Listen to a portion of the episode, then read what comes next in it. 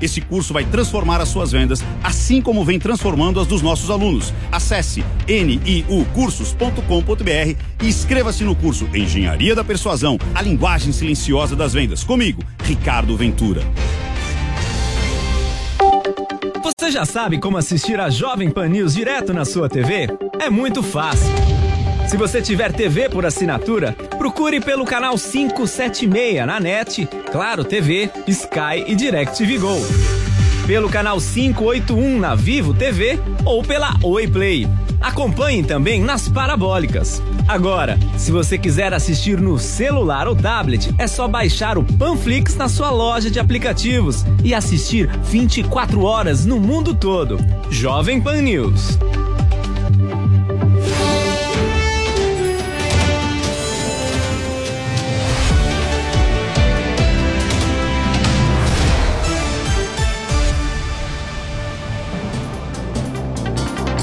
Muito bom dia, prazer tê-los conosco aqui na Jovem Pan. Agora são 10 horas. Seja bem-vindo ao Jornal da Manhã, segunda edição. Ficaremos juntos até as 13 horas, atualizando todas as informações. Hoje é segunda-feira, dia 26 de dezembro de 2022. Vamos às principais notícias. O futuro ministro da Justiça diz que vai reavaliar a segurança para a posse de Lula após a apreensão de uma bomba em Brasília. Em publicação nas redes sociais, Flávio Dino garantiu que a cerimônia ocorrerá em paz e que o combate a terroristas e arruaceiros será intensificado. Pilotos e comissários de bordo aceitam né, a proposta das companhias aéreas e encerram a greve.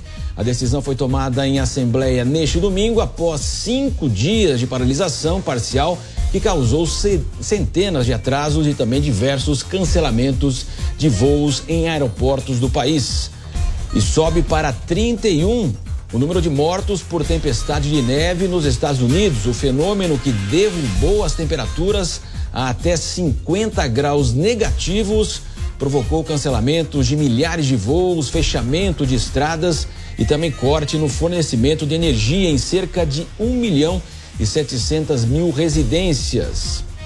E a filha de Pelé posta a imagem da família reunida no Hospital Albert Einstein e na legenda da foto, tirada no quarto, onde o rei do futebol está internado para tratamento de câncer de cólon, Kelly Nascimento agradeceu aos profissionais que cuidam do pai e por mais uma noite juntinho com ele. Muito bem, agora nós vamos é, falar justamente sobre o futuro ministro da Justiça, Flávio Dino, que se pronunciou a respeito da prisão do homem suspeito de colocar uma bomba em uma via de acesso ao aeroporto de Brasília. Os detalhes agora com a Yasmin Costa. Olha, o futuro ministro da Justiça do governo Lula, Flávio Dino, chamou de terrorismo a suposta tentativa de explodir um caminhão-tanque que está sendo investigada pela Polícia Civil aqui do Distrito Federal. Flávio Dino disse que não há pacto político possível e nem haverá anistia para terroristas, apoiadores ou financiadores desse tipo de ato. Para a gente relembrar, esse caso ocorreu no último sábado. Um caminhão que estava próximo ao Aeroporto Internacional de Brasília, quando o motorista desse caminhão denunciou à polícia a presença de um artefato explosivo que depois foi detonado pela própria corporação. Um suspeito de montar esse artefato foi preso pela Polícia Civil aqui do Distrito Federal e durante o depoimento o homem disse que é morador do Pará, gerente de posto de gasolina, tem 54 anos e que viajou aqui para a capital do país para participar das manifestações no quartel-general do Exército. Pelas redes sociais, Flávio Dino, ele disse o seguinte, que os graves acontecimentos em Brasília comprovam que tais acampamentos chamados patriotas viraram incubadoras de terroristas. Medidas estão sendo tomadas e serão ampliadas com a velocidade possível. O armamentismo gera outras degenerações e superá-los é uma prioridade. Flávio Dino ainda reiterou o reconhecimento à Polícia Civil do DF, que agiu com eficiência, mas lembrou que, ao mesmo tempo, existem autoridades federais constituídas e que também devem agir à vista de crimes políticos. Flávio Dino ainda confirmou que vai propor que a Procuradoria-Geral da República e também o Conselho Nacional do Ministério Público que eles constituam grupos especiais para combater o terrorismo e também o armamentismo irresponsável. O futuro diretor-geral da Polícia Federal, Andrei Rodrigues, ele está acompanhando essas investigações junto com a Polícia Civil aqui do DF, em nome da equipe de transição. De Brasília, Yasmin Costa. Nós vamos permanecer justamente em Brasília para falar justamente sobre a prisão né, do suspeito de implantar uma bomba, além de outros acontecimentos que devem, evidentemente, marcar a semana na capital federal. Nós vamos conversar agora com o deputado federal Evair de Melo, do PP do Espírito Santo. Deputado, prazer ter-o conosco aqui na Jovem Pan. Esse clima aí na posse, como é que o senhor avalia toda essa situação após uma semana intensa de negociações, deputado, envolvendo aí a PEC Furateto? Prazer tê-lo conosco, deputado. Bom dia. Bom dia, obrigado pela oportunidade de falar com os brasileiros nessa manhã. E quando você fala, puxou o assunto da PEC, eu não tenho dificuldade em afirmar que na área econômica ah, o governo Lula ele já está condenado né, a acabar antes mesmo do começo. É um governo atrapalhado, sem nenhuma liderança representativa, o próprio presidente eleito está se omitindo ao trabalho. Ah, é fácil observar quando o Ministério do Planejamento, que deveria ser o primeiro, claro, um dos primeiros ministros a serem anunciado, está sendo tratado numa esfera política. Portanto, é um início de muito pessimismo dado as atrapalhadas. Quando você cita aí o ministro, o próximo ministro Flávio Dino, o ministro que está com dificuldade em puxar o currículo até dos seus nomeados. Ele acaba de dispensar um diretor da PRF que ele teria então nomeado, que tem um currículo até aqui muito sério, conhecido e decente, para poder, ele, ele desnomeia né, e ele convoca um, um apaixonado por Fidel Castro. Isso mostra que ele já caminha para ser uma párea ah, na justiça brasileira, dadas, dadas as suas atrapalhadas. E não tem nenhuma legitimidade, inclusive, para falar desse fato isolado que aconteceu em Brasília. E agradecer realmente aqui as forças policiais que operaram, de segurança, que estão operando, que tem todo o seu mérito. E o Flávio Dino não tem nenhuma relação com isso. Essa é competência da Polícia Federal, da Polícia do DF, e o Flávio Dino querendo aparecer numa festa que ele nem foi convidado. Agora, deputado, o senhor acredita que nós poderemos ter, é, de fato, violência aí no dia da posse? Isso não hipótese alguma. Quem tem experiência com violência no Brasil é a esquerda brasileira, que tem invasão de propriedade, invasão de terra. Inclusive, eu não vejo esse próximo ministro, o Flávio Dino, se manifestando contra as invasões de terra que estão acontecendo em todo o Brasil, as invasões de propriedade. Esse fato que está relatado aí é um fato isolado. É, parabenizar a polícia investigativa, aí a Polícia Operacional de Brasília, que foi ágil, rápido na, na identificação, e é um fato isolado. Eu, tenho, eu, tenho, eu confio na Polícia Brasileira, na Polícia Federal, na Polícia do DF, principalmente, e volto a dizer: quem tem experiência com anarquismo, quebrar prédio público e fazer arruar no Brasil é a esquerda brasileira, com seus movimentos que são conhecidos históricos fatos isolados devem ser identificados e devem ser punidos. Mas eu tenho certeza que isso não vai acontecer. As manifestações ah, dos brasileiros, dos patriotas brasileiros, de uma forma democrática, republicana, transparente, sem, sem, nenhuma, sem nenhum registro. Aquele próprio, os últimos dias, inclusive, aquele fato que aconteceu em Brasília ali, de ônibus incendiados e carros incendiados, eu pergunto, aonde estão as pessoas identificadas? Brasília é uma cidade que tem câmera para todo lado, inclusive no prédio onde eu moro, embaixo do prédio, teve essas manifestações e ninguém foi preso até agora. Não foi preso porque eram pessoas da esquerda infiltradas, literalmente, para criar um tumulto. Eu confio nos patriotas brasileiros, as manifestações que estão crescendo em todo o Brasil são manifestações ordeiras, democráticas e não tem nenhum vínculo com esses arruaceiros que querem abacalhar o Brasil. Deputado Evaí, na semana passada nós tivemos então toda a discussão da PEC fura-teto, a princípio até havia um pedido aí do governo de transição, 200 bilhões nos quatro anos, ou seja, 800 bilhões é, fora do teto. Depois nós tivemos aí esse recuo para um ano e toda essa movimentação política envolvendo, claro, as questões econômicas. Já se começa a falar dessa herança maldita que vai ser deixada por Jair Bolsonaro. Eu queria que o senhor falasse dessa questão econômica do Brasil e essas críticas que já são feitas pelo futuro governo. Olha, é uma prática uh, da esquerda brasileira, e são pessoas já conhecidas. O primeiro que o presidente eleito, né, o Lula, conhecido como Barrabás, ele está fazendo um loteamento político do seu governo. Não tem nenhum projeto técnico, não tem nenhum planejamento. Quando ele faz esse loteamento político do seu governo, e ele está literalmente oferecendo né, os ministérios aos partidos políticos para que simplesmente façam suas políticas de varejo. Por isso ele tem esse desespero dessa peça orçamentária. Infelizmente, essa PEC tramitou, conseguimos avançar para um ano só, mas foi uma infelicidade.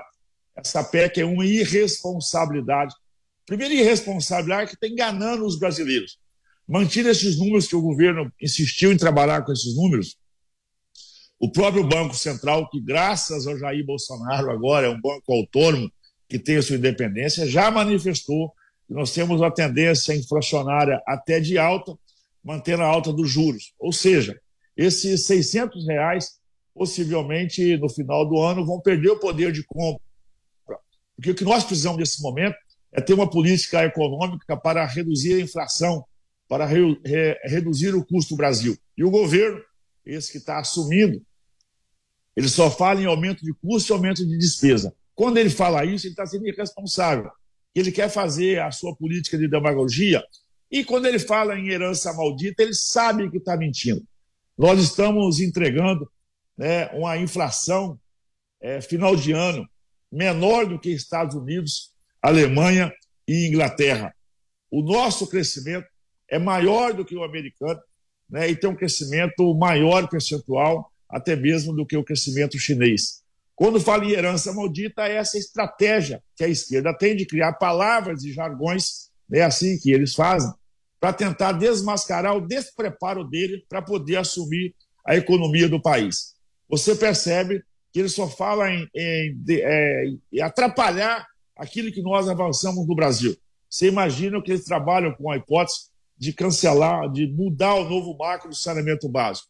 Nós tivemos marcos importantes, como eu disse, tanto a autonomia do Banco Central, né, o novo marco de ferrovia, o novo marco de cabotagem, o novo marco do gás, o saneamento, como eu disse, e o próprio, e o próprio Pronamp. Nós fizemos, nós estamos vivendo nesse final de ano a maior arrecadação dos últimos anos disparada do governo brasileiro.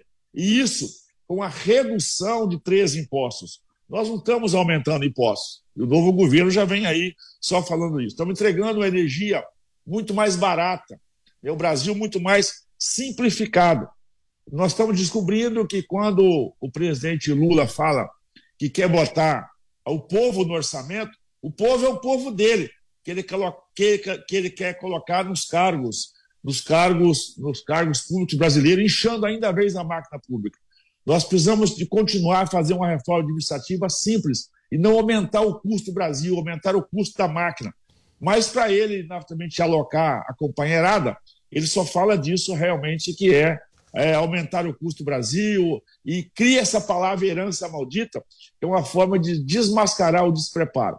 Tendo em vista que ele está com dificuldade, como eu já disse, de encontrar ministros sérios e decentes para as áreas estratégicas do governo.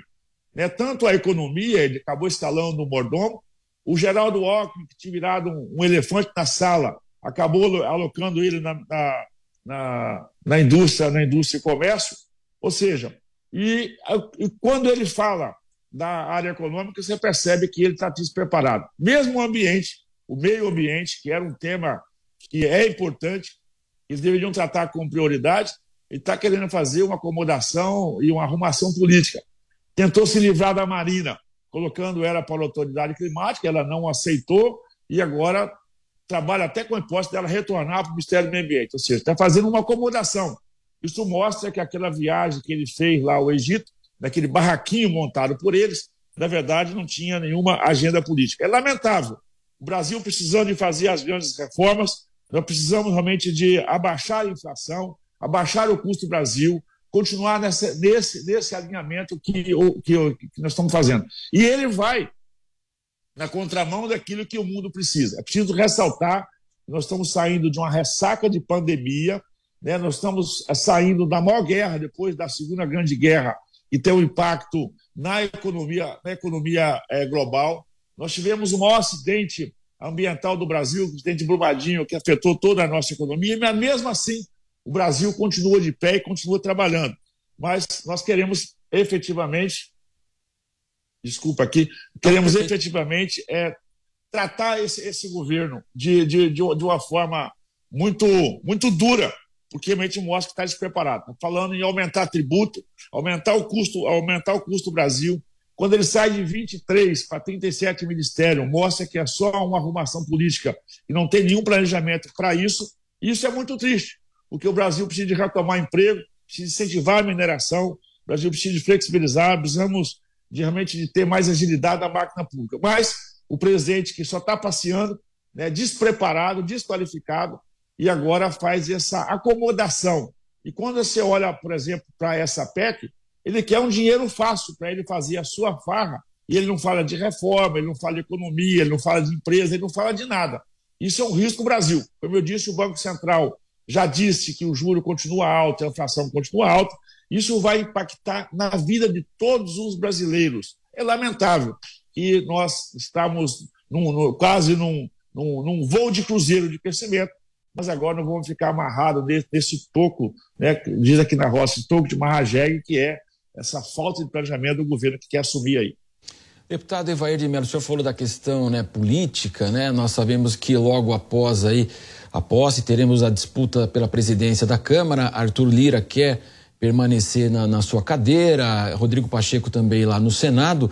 Como é que o senhor avalia a oposição? A gente sabe que nessa hora, já na própria discussão da PEC Fura-Teto, nós já tivemos aí adesões é, de parlamentares que votavam justamente com o governo Bolsonaro e já passaram até votar com o futuro aí, de acordo com a base aliada de Lula. Como vai ser essa disputa política também das presidências aí, principalmente da Câmara, e o papel da oposição daqui para frente, ela vai conseguir se aglutinar e fazer esse papel, deputado? Olha, diferente do que foi no governo, no governo que nós vivemos agora, né? Nós estamos organizando um grande bloco de oposição que vai ser programática e pragmática. Não é essa oposição para tudo, como foi a oposição que o Partido dos Trabalhadores, o PT, liderou como seus puxadinhos. A oposição que trabalhou contra o Brasil. É preciso dizer que essa, esse governo que está se preparando para poder assumir, vou citar só um exemplo, votou contra a reforma do saneamento básico. Por interesse deles, estavam condenando né, mais de 130 milhões de brasileiros a ficar sem água e sem saneamento. Estamos organizando a oposição na casa, então vamos ser ferrenhos na casa para defender esse legado do presidente Jair Bolsonaro, né, desse, desse governo. Você imagina que nós estamos trocando é, o ministro da Ciência e Tecnologia, alguém que é formado na, assim, na NASA, que é uma referência, né? alguém que é doutorado pela NASA, por uma presidente de partido político. Isso mostra a, a, a falta de responsabilidade para com o país. Quanto à eleição da casa, são poderes independentes. Eu não vou falar pelo Senado, porque o Senado realmente ficou devendo ao Brasil. O Brasil ficou esperando resposta do Senado, né, e o Senado, liderado pelo, pelo Rodrigo Pacheco, é, ficou. Nós queremos respostas. O Senado tinha que tomar algumas posições, inclusive de, de questionamento quanto ao Judiciário, a competência do Senado. O Senado não cumpriu o seu papel. Mas eu sou deputado, eu tenho que falar pela minha casa. O deputado Arthur Lira é um deputado que mostrou que tem, como dizemos, tem casca grossa, tem um couro grosso, está preparado realmente para poder liderar a nossa casa. É um presidente da Câmara dos Deputados que dialoga, tem um respeito muito grande para com o colégio de líderes. Não é um presidente autoritário, mostrou capacidade de diálogo, e ele tem um compromisso desde o seu primeiro mandato, e assim ele exerceu, por isso tem a nossa confiança e a confiança dos deputados, o compromisso do, do, do, deputado Arthur Lira é colocar as matérias em pauta. Né? O presidente tem que realmente botar as matérias que interessam ao Brasil na pauta, na mesa, para que os líderes possam apreciar e os deputados possam emitir seu parecer. Portanto, eu acho que o deputado Arthur Lira está preparado para fazer, para ser reconduzido à presença da Câmara dos Deputados. É desafiador, são momentos difíceis, mas mostrou essa grandeza e essa capacidade realmente de ser a um presidente republicano, que olha para todos os partidos, que ouve o colégio de, de líderes e não fica sentado em cima de matérias. Portanto, eu acho que ele está preparado para ser reconduzido para mais dois anos, com a grandeza e com a responsabilidade que o Brasil precisa e merece. Quanto ao Senado, é lamentável que realmente nós tivemos muitos questionamentos ao Senado e o presidente do Senado, Rodrigo Pacheco, ficou sim devendo algumas respostas importantes que a sociedade tanto queria. Deputado Evair de Mello, peço que o senhor fique conosco, porque nós vamos agora diretamente a Brasília, né? Porque o presidente Luiz Inácio Lula da Silva retoma hoje os trabalhos e precisa completar aí, como o senhor disse, a montagem do ministério. Bruno Pinheiro está conosco. Bruno, quantos nomes aí o presidente Lula deve indicar esta semana? Olá, Bruno. Marcelo, a você um ótimo dia. Quem nos acompanha, sempre uma alegria, uma honra. Há pelo menos uma dúzia de ministros que não foram indicados ainda, né? 21 ministros já foram indicados, os outros serão indicados ainda esta semana até na quinta-feira, dia 29, é a expectativa. A incerteza que ronda entre a senadora Simone Tebet que até agora não foi resolvido. Estão finalizando todas as cadeiras e não conseguiram acomodar a senadora do MDB, que disputou a presidência da República, alcançando cerca de 5% das, dos votos mas não conseguiu aí um espaço. Ela chegou na campanha do governo eleito e agora diplomado, conseguiu afastar o vermelho, chegou a colocar algumas ideias ali e disse: houve um compromisso que ela escolheria o ministério onde ela queria ficar. Só que após a vitória, não é justamente isso que tem acontecido com Simone Tebet, que até hoje não sabe qual ministério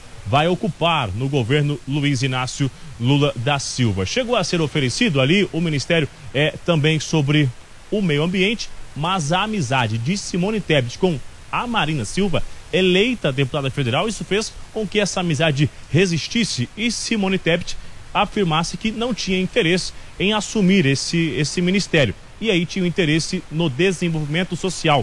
E com isso ficaria diretamente com esse auxílio de 600 reais. O que acabou que interlocutores ligados ao governo Lula aconselhassem que não era importante Simone Tebet assumir esse auxílio, ficar com o social, já que isso iria jogar essa luz e ela usaria como escada, instrumento em chegar em 2026. Não é a ideia do governo Lula já olhar qual vai ser o nome ou seu sucessor de 26. Com isso, acabou afastando então. Então o que se fala aqui hoje é o planejamento. Só que alguns interlocutores e aliados, a senadora Simone Tebet já disse que em diversas áreas do governo eleito, ela aceita, existe uma ideia, um consentimento. Só que no planejamento ela não concorda muito com alguns itens da equipe econômica. Então haveria um certo enfrentamento com Fernando Haddad durante essa gestão. Então, no planejamento também já está de fora. E aí resta o Ministério sobre as cidades.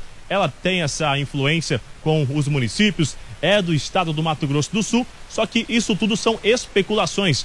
Reuniões no final de semana e até agora não conseguiram resolver onde vão acomodar Simone Tebet. O nome que será divulgado para o Ministério da Agricultura, o senador Carlos Fávaro. Ele foi o coordenador da campanha de Lula no estado de Mato Grosso. Ele ficará então com a essa agricultura, o Ministério do Agronegócio ali para acompanhar de fato os representantes do agro. Então são vários nomes, são diversos acordos. A esplanada acabou sendo aumentada, tem muitos ministérios, tem muitos nomes e uma fala de Luiz Inácio Lula da Silva é que é muito mais difícil a composição dos ministérios do que se ganhar uma eleição.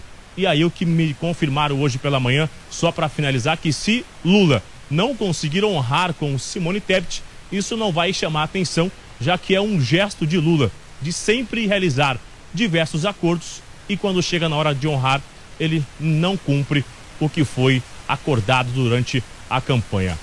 É com você no estúdio, Marcelo. Bruno Pinheiro acompanhando diretamente de Brasília todas as informações é nessa reta final de 2023, transição e também a finalização da agenda do governo Bolsonaro. Eu vou chamar novamente o deputado Evair de Mello para conversar conosco. Deputado, o senhor acredita que a Simone Tebet já está conhecendo o choque de realidade aí da lealdade petista, deputado? Olha, com todo respeito à nossa senadora Simone Tebet, primeiro ela ter assumido a campanha e para o segundo turno ter ido ao lado desse ladrão reconhecido brasileiro. Não, não, tem, como, não tem como negar isso. É conhecido como Barrabás, o nosso ladrão solto. Pior do que a Simone foi pedir voto para o Lula foi ela acreditar na palavra do Lula. Ela julgou o seu currículo, a sua capacidade, sua capacidade que muita gente achava que ela tinha, quando ela confiou nesse cidadão, é um homem descarado, que não tem palavra, que não tem pudor e claramente não tem nenhuma responsabilidade. Você vê a Simone Tebet oferecendo planejamento como se fosse algo, como se fosse algo simples, ou seja, deveria ser o primeiro ministério. É claro que ela sabe que ela, o planejamento estaria ligado à economia, que foi entregue para um amador, para um mordomo de luxo. Nada mais é, porque sabe que o Lula tentou três ou quatro nomes de credibilidade no mercado, mas ninguém aceitou entrar nessa barca furada, então ele nomeou ao seu mordomo. Está trazendo gente para a sua composição. Uma pessoa que até eu respeito muito ao API, mas essa proposta tributária do API é um negócio surreal. Né? Ele, tem, ele é, é, o API é uma pessoa que tem um currículo bacana, tem um bom debate, mas a sua proposta tributária fica resumida à sua panelinha, ela não dialoga com a diversidade brasileira. A Simone sabe que ela, por planejamento, ela vai ter problema sério, porque o planejamento não vai dialogar com a, com a economia, e naturalmente você vê a, a dificuldade dele de com os companheiros. Claro que quando ele diz que administrar é muito mais fácil do que ganhar a eleição, porque o Lula não disputou essa eleição. O Lula foi alçado pelas condições, claro, que o próprio Judiciário, que o STF criou, que o TSE criou. O Lula era para estar condenado e preso, jamais poderia estar solto, mas criar condições jurídicas, rasgaram tudo que, que é de moral e é nesse país. Né? A própria a grande parte da imprensa é, que já está decepcionada né? Você olha âncoras de jornais aí importantes, todos eles estão decepcionados e frustrados porque o Lula está fazendo exatamente o contrário daquilo que ele disse. Ora, mas acreditaram nesse, nesse homem. Quando você olha para o passado né, e, e, você pega a retrospectiva do final do, do governo Lula, do primeiro governo Lula, o que, que se falava? Invasões de terra, juro altos, destruição de, de, de, de floresta, e uma, e uma ladruagem jamais vista na história brasileira. Ele vai repetir isso, porque isso mostra o seu currículo, o seu caráter. Você vê que a Simone vai ser alocada por, por alguma coisa ali, tentar fazer uma, uma, arrumação. Eu espero que a Simone dá tempo ainda né, de pedir desculpas aos brasileiros, de se arrepender de entrar nessa barca furada. Ela tem um histórico que tem que ser respeitado né, da, da vida profissional dela, embora ela, ela aceitou fazer parte daquele teatro que foi aquela CPI do Covid criada no Senado, que aquilo ali foi um teatro armado né, para poder bombardear o governo todos os dias, não reconhecer as grandezas e a grandeza e as mudanças realmente que o Brasil precisava e merece, mas você vê que ela realmente está jogada não mais a segundo plano, a terceiro, quarto ou quinto plano. O Lula não tem palavra, ele não honra o que diz. Não, ele mesmo já disse: não escrevam os números que eu falo, porque eu invento números, eu conto história, isso é público dele.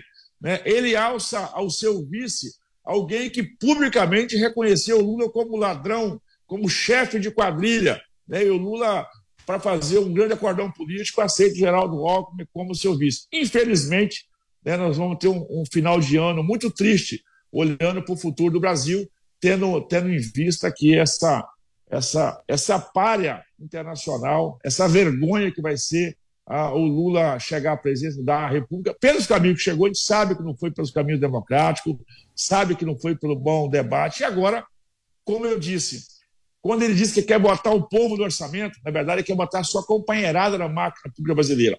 Não tem nenhuma responsabilidade com o emprego, não tem responsabilidade com a reforma tributária, ele não tem nenhuma responsabilidade com o investimento em infraestrutura, até porque ele não fez no Brasil.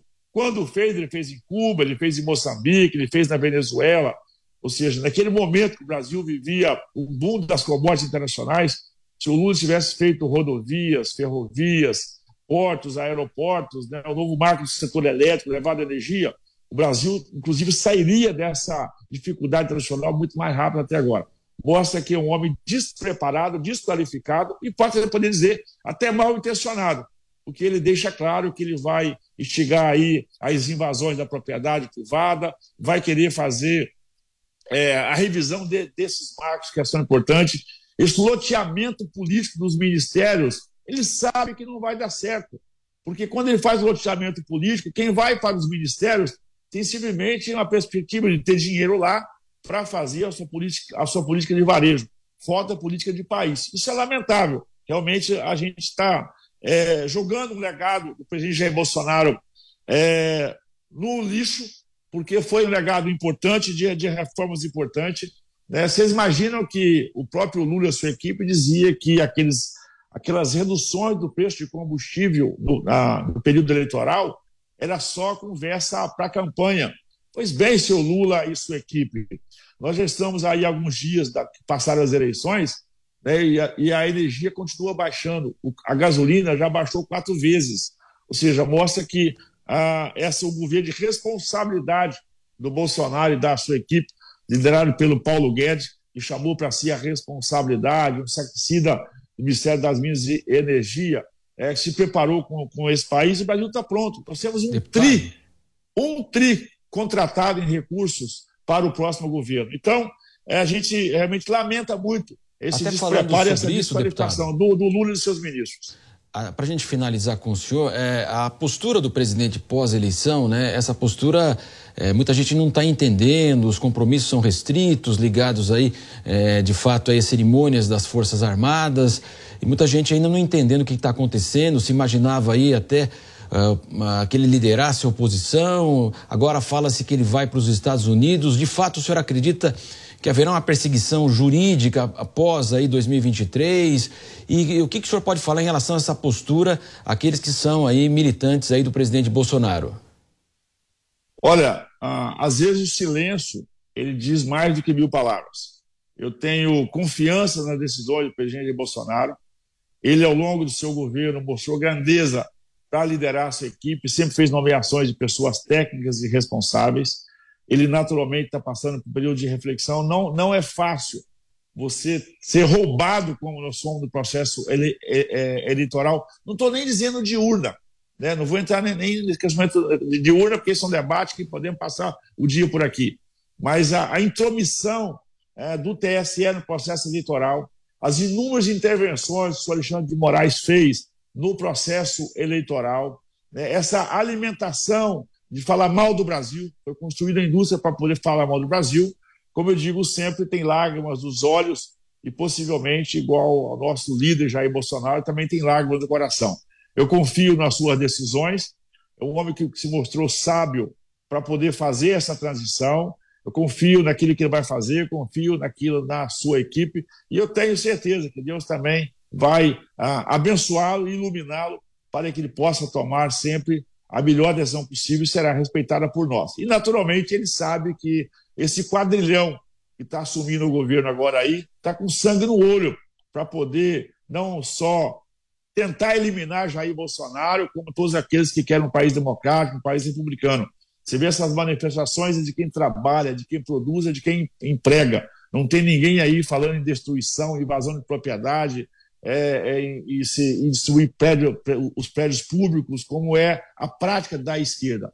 O Brasil que trabalha e produz, o Brasil que emprega, os brasileiros sérios estão realmente preocupados, porque o nosso governo está sendo entregue para um irresponsável que tem um histórico ligado aos arruaceiros e todo esse legado do Bolsonaro pode ir ser jogado numa vala, numa vala comum. Volto a dizer, confio no presidente, na sua serenidade e o silêncio dele às vezes pode falar. É muito o silêncio do presidente fala muito mais forte, mais alto do que as bobagens que o Lula tem dito, cada dia uma coisa diferente. Ou seja, falar para fora com, com irresponsabilidade, com insanidade, mostra que não vai a lugar nenhum.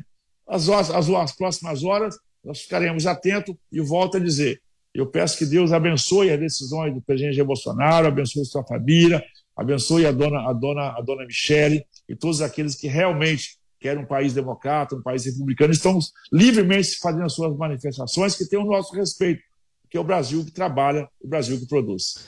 Deputado Evair de Mello, do PP do Espírito Santo, conversou conosco. Deputado, muito obrigado pela participação do senhor aqui na programação da Jovem Pan. Até mais. Eu agradeço a oportunidade, estou aqui com o colete da Defesa Civil. Eu estou aqui no município de Linhares, o Espírito Santo está sendo fortemente impactado pela, pelas chuvas frente ao Espírito Santo, a Bahia, Minas Gerais e Santa Catarina nesse momento. Estamos aqui socorrendo as vítimas, tentando dar o melhor para os capixabas. Obrigado pela Jovem Pan, pela oportunidade de fazer um bate-papo nessa manhã. Obrigado também. Eu ia perguntar justamente para o senhor esse colete, imaginava mesmo que era da Defesa Civil, mas eu não tinha aqui a leitura da é. Defesa Civil, mas eu sempre trazendo as informações Porque, aí, né? É, eu, eu antes de, de, me tornar deputado, eu presidi o INCAPER, que é o Estudo de Pesquisa e Metrologia aqui do estado do Espírito Santo, me criou uma proximidade muito forte à Defesa Civil, então a gente acumula uma experiência numa hora como essa, em período de Natal, tem que se apresentar também como voluntário para Perfeito. socorrer os mais necessitados. Obrigado, deputado Evair de Mello, aqui conversando conosco na Jovem Pan. E nós vamos agora a um rápido intervalo. Fique conosco sempre aqui na Jovem Pan News. A partir do meio-dia, é hora do esporte no Bate Pronto. Tudo sobre as principais rodadas dos campeonatos e as informações atualizadas dos principais clubes do país. Bate pronto, meio-dia, de segunda a sexta, na Jovem Pan News. E aí, tá embarcando no mundo de apostas esportivas e não sabe por onde começar? Então conheça o vaidebob.com. Simples, fácil e intuitivo, o site te oferece as melhores odds do mercado e tem mais. Nas redes sociais, arroba vai de Bob, você tem postagens diárias sobre as principais disputas e dicas para fazer aquela fezinha. Muita gente acha que apostar é um bicho de sete cabeças, mas agora que você tem o Vai de Bob, fica relax. Então já sabe, na dúvida, vai de Bob. Informação e opinião. Jovem Pan News. Experimente o polvo provençal do Rufinos Restaurante. Uma deliciosa receita de polvo inteiro grelhado com alho e ervas de Provence. Acompanhe riso al nero de sépia. Para duas pessoas, imperdível. Rufinos Restaurante, no Itaim, Rua Doutor Mário Ferraz 377. Acesse rufinos.com.br.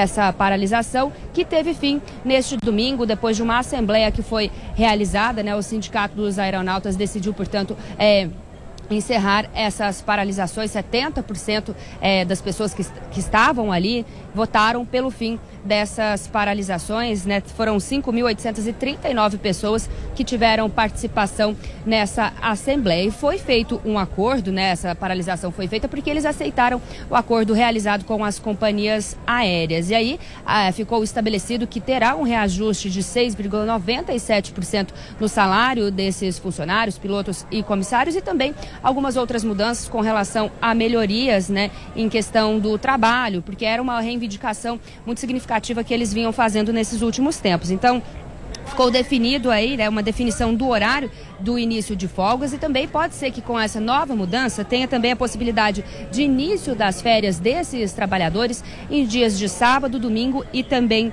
é, feriado. A gente sabe, né, que teve uma consequência muito significativa, como a gente vem destacando, veio mostrando aqui na Jovem Pan ao longo desses dias com essas paralisações.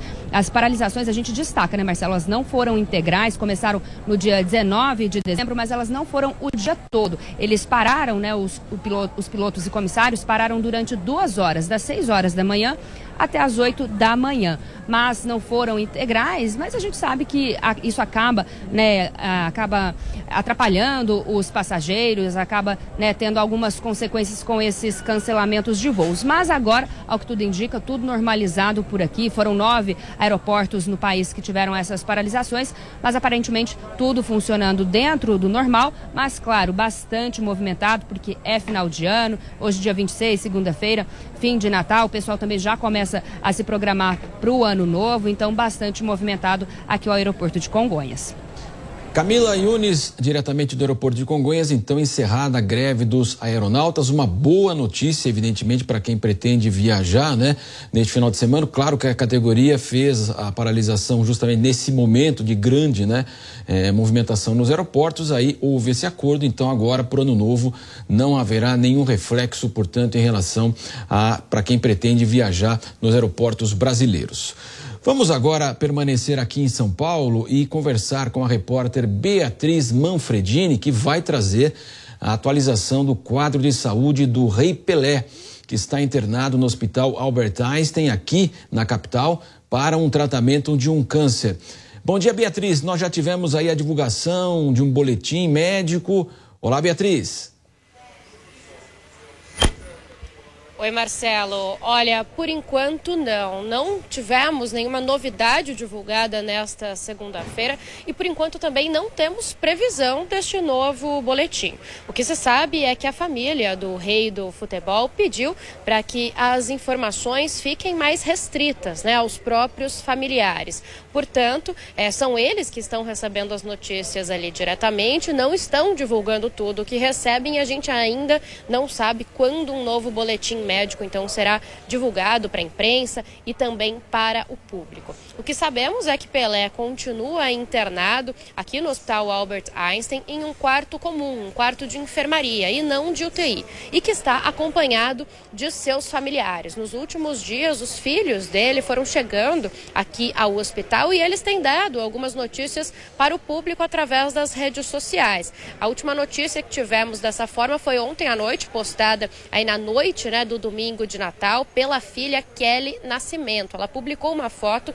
em que Pelé, de 82 anos, não aparece. Mas a filha, sim, assim como outros filhos de Pelé e outros familiares também, estão ali num sofá passando o Natal, então, aqui no Hospital Albert Einstein. Nessa foto, ela agradece toda a equipe médica aqui do hospital. Ela diz que tem muito a agradecer, mesmo passando o Natal no hospital. Kelly diz que tem consciência de que estar aqui é é um privilégio.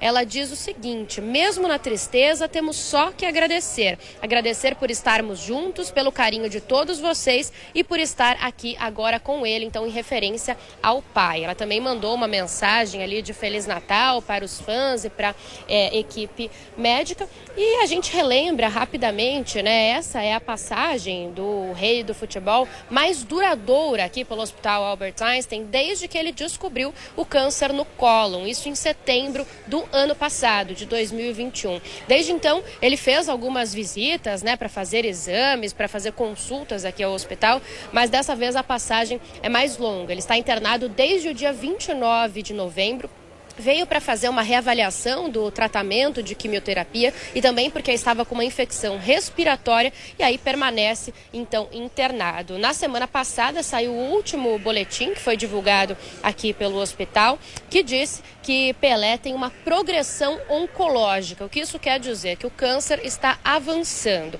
O hospital também diz que a equipe médica que cuida do rei do futebol está aí prestando cuidados especiais para alguns problemas renais e cardíacos. Marcelo. Muito bem, daqui a pouco então a Beatriz Manfredini retorna com mais informações, atualizando as informações justamente de Pelé que permanece internado aqui em São Paulo. Obrigado, Beatriz. E vamos dar prosseguimento aqui ao Jornal da Manhã, segunda edição, porque anunciada como futura secretária de Políticas para Mulheres aqui em São Paulo, a vereadora Sonaira Fernandes tem sido alvo de críticas por ser considerada antifeminista. A reportagem é de Carolina Abelim. Sonaira Fernandes é do Republicanos, que é o mesmo partido do governador eleito de São Paulo, Tarcísio Gomes de Freitas. Ela foi indicada, é, escolhida por ele para assumir, então, a partir do ano que vem, a pasta, a Secretaria de Políticas para as Mulheres. Desde esse anúncio, então, ela tem sido bastante criticada em função de um posicionamento polêmico, digamos assim. Uma das postagens que ela fez em agosto desse ano, ela critica o feminismo dizendo o seguinte: sou uma humilde serva de Jesus Cristo, defensora da família e da vida. Acredito no mérito e no trabalho. Jamais precisei de cotas ou do feminismo. Estou na Câmara de São Paulo para defender minhas crenças. Criticada, então, por ser antifeminista, ela respondeu, rebateu as críticas também utilizando a rede social numa das postagens Sonaira diz: Não demorou um minuto e já haviam feministas me atacando. Nenhuma delas está feliz porque uma mulher negra e nordestina faz parte do governo que se inicia em São Paulo. Em outra postagem, ela diz: Não sou o bolsonarismo. Tenho nome, profissão e sou dona da minha história. Não estou aqui para agradar quem quer me enfiar em uma carapuça ideológica porque sou mulher ou porque sou negra. Eu escolho quem quero ser e onde estar e não há nada mais libertador do que isso. Sonara chegou a participar da campanha que elegeu o presidente Jair Bolsonaro, depois ela concorreu à Câmara Municipal aqui em São Paulo em 2020, foi eleita com 17 mil votos. Desde então, vem tendo uma atuação defendendo pautas da liberdade econômica, pequenos empreendedores e, claro, também das famílias, liberdade individual, da fé e dos princípios cristãos. Ela tem sete, provado, sete projetos que foram aprovados nesse tempo aí, entre eles o mais recente, o PL 2322, em que institui, coloca no calendário oficial aqui da capital paulista, da cidade de São Paulo, o mês Junho Lilás, que é para conscientização e esclarecimentos da população sobre doenças raras e autoimune. Voltamos aos estúdios da Jovem Pan. Muito bem, vamos abordar agora a questão política, né? A decepção com o ministério do presidente Luiz Inácio Lula da Silva, que é o tema da análise de Alexandre Garcia. Acompanhe conosco.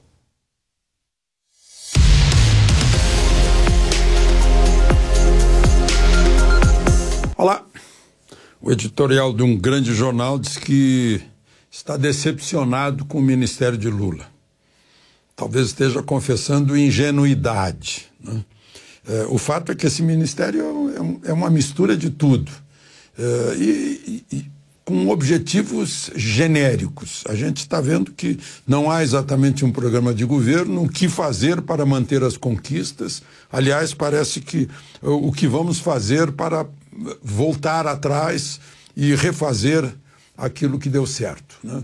Escola cívico-militar, por exemplo, é um exemplo. Né? Todo prefeito é, sonha com, com uma escola cívico-militar que é, acaba com a droga, que ensina disciplina para a juventude, que dá um sentido de cumprimento às leis, dá ordem. Né? É, é, a, digamos, a salvação de uma, de uma geração que poderia ficar eh, nas mãos de, de, traficantes, de bandidos. Né? Esse apenas, estou citando apenas um pequeno exemplo. Né? A mesma coisa é a formação do ministério. Né? O ministro, o futuro ministro da Justiça, que aliás já está falando com o ministro da Justiça, é, não teve lembrança de recorrer a, a, a, informações antes de nomear dois dos seus auxiliares mais diretos, que já teve que desnomear. Né? A, a ministra da Cultura, uma cantora eh, da Bahia, está toda enrolada com o próprio Ministério da Cultura, com a Receita Federal, a Previdência. A ministra da Ciência e Tecnologia, que vem substituir um astronauta, a ministra Luciana Santos, né, que está respondendo a processo como prefeita de Olinda, por improbidade, está na segunda instância agora, recorreu, foi condenada em primeira instância. Né. Então, são casos assim em que a gente está vendo que está difícil de, de dar certo. Né? Mas Lula, enfim, fez, um, fez um, uma gravação de votos de Natal para todo mundo, lamentou que algumas famílias não possam comemorar no Natal por passar fome. E aí ficou, fica a esperança de que dentro de uma semana começa o governo dele e aí a, a picanha vai estar acessível a todo mundo com, com cerveja. E olha que é uma boa picanha, está custando quase 200 reais o quilo. De Brasília, Alexandre Garcia.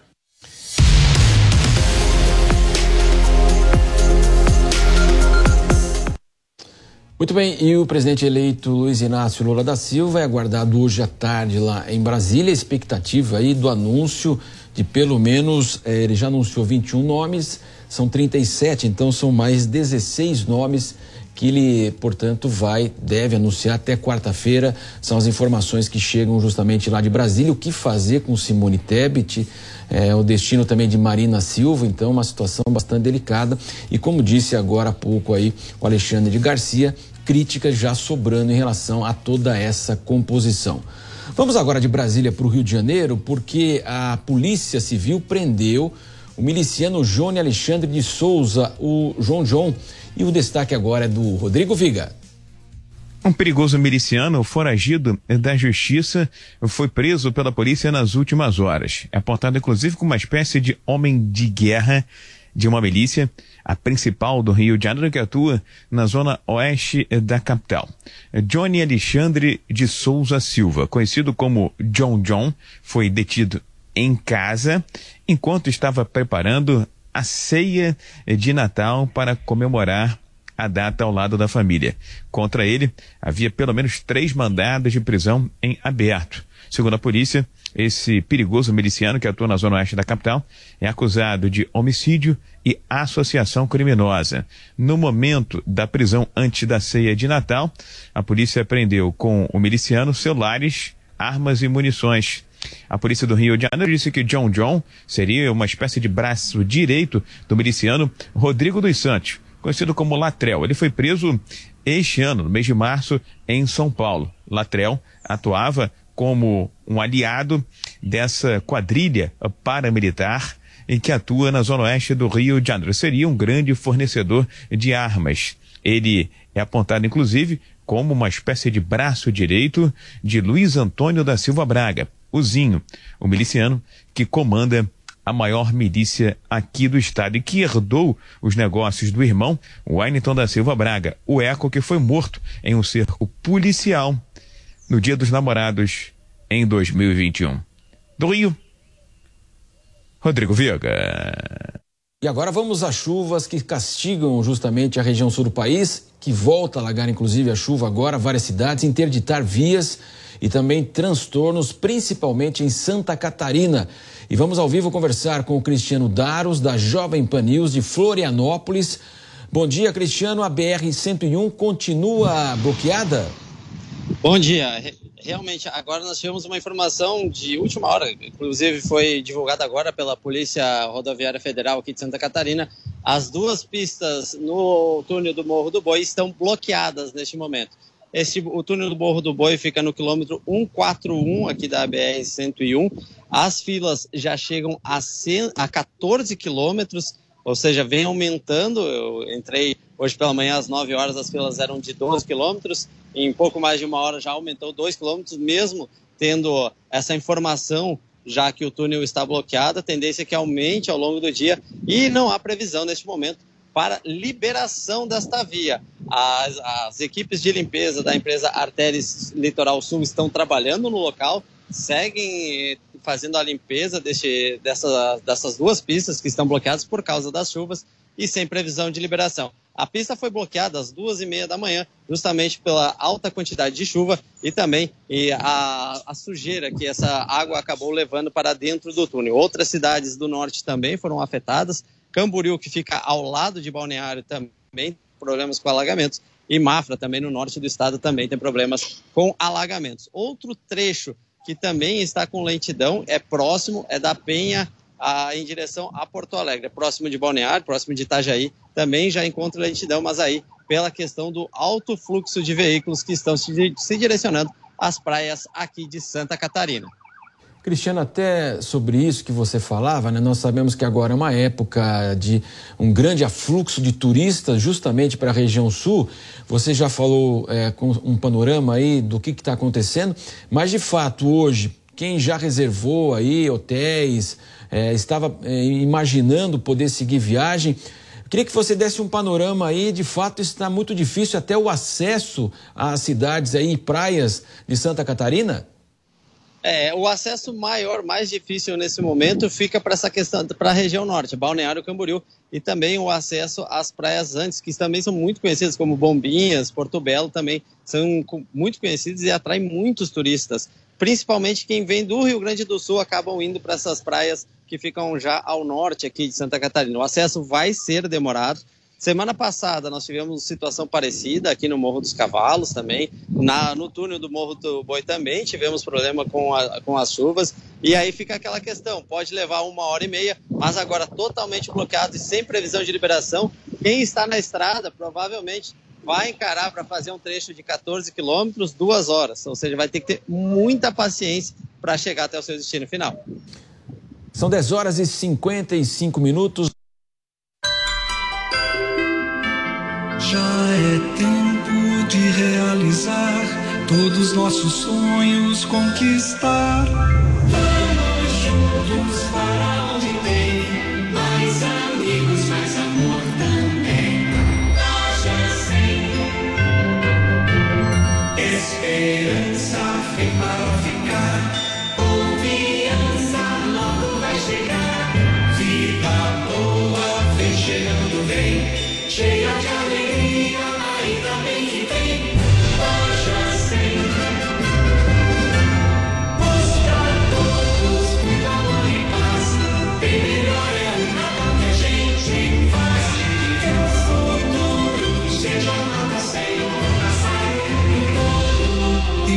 Você também. Loja 100.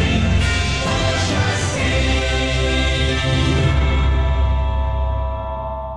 100. E aí, tá embarcando no mundo de apostas esportivas e não sabe por onde começar? Então conheça o vaidebob.com. Simples, fácil e intuitivo, o site te oferece as melhores odds do mercado e tem mais. Nas redes sociais, arroba vai de Bob, você tem postagens diárias sobre as principais disputas e dicas para fazer aquela fezinha. Muita gente acha que apostar é um bicho de sete cabeças, mas agora que você tem o Vai de Bob, fica relax. Então já sabe, na dúvida, vai de Bob. Sabia que quem tem um nível avançado de inglês pode aumentar em até 61% o seu salário? Com o curso de inglês New, você pode conquistar aquela promoção que tanto sonha ou ainda trabalhar fora do Brasil. São mais de 200 aulas gravadas, além de conteúdos ao vivo toda semana para você interagir com o professor. Venha fazer parte do time de mais de 12 mil alunos que transformaram suas vidas através do inglês. Acesse a newcursos.com.br e garanta já a sua vaga. No restaurante A Bela Sintra, a verdadeira gastronomia portuguesa vai encantar seu paladar. Para pedir de entrada, salada de gambas com aspargos empanados com amêndoas. Sugestão de prato principal: o delicioso misto grelhado do mar com molho picante. Ou a lagosta a termidor com arroz puxado. E de sobremesa, trio de doces conventuais. Restaurante A Bela Sintra. Rua Bela Sintra, 2325 Jardim Paulista. Não compre imóveis agora. Vem aí a maior promoção do Brasil. Bota fora Silvia Design. Dia 6 de janeiro, a Silvia Design vai vender todo o seu estoque a preço de custo. E você vai pagar em até 18 vezes no seu cartão de crédito. Dia 6 de janeiro, bota fora Silvia Design. Muita variedade de móveis e peças assinadas à pronta entrega. Silvia Design. Móveis de valor. 376 ainda no Paraná com problemas, ainda trabalhando é, não com 100% da sua capacidade, mas depois chegando na BR-101 aqui, em Flore... aqui na... já em Santa Catarina, aí tem alguns pontos de lentidão, mas é devido justamente ao alto fluxo, vai encontrar um probleminha ali em Itajaí, mas depois vai seguir normalmente, vai fluir normalmente o trânsito. Só no sentido norte, ressaltando, Quem está indo em direção a Balneário Camboriú, a Bombinhas, a Porto Belo, espere um pouco, vá à tarde ou deixe para ir à noite, que aí é muito mais provável que o trânsito esteja liberado. 10 horas e 58 minutos, conversamos com o Cristiano Daros, trazendo todas as informações atualizadas aí da questão das chuvas que envolve aí a região sul, principalmente Santa Catarina. Cristiano, claro, você retorna conosco ao longo da programação. Até, pra, até mais. Até mais, bom dia. Muito bom dia. E agora nós vamos continuar aqui com o Jornal da Manhã, segunda edição, para falar agora a questão dos casos de Covid, o aumento né, e o fim também da política de Covid zero. A Comissão de Saúde da China decidiu interromper a divulgação diária do número de casos da doença no país.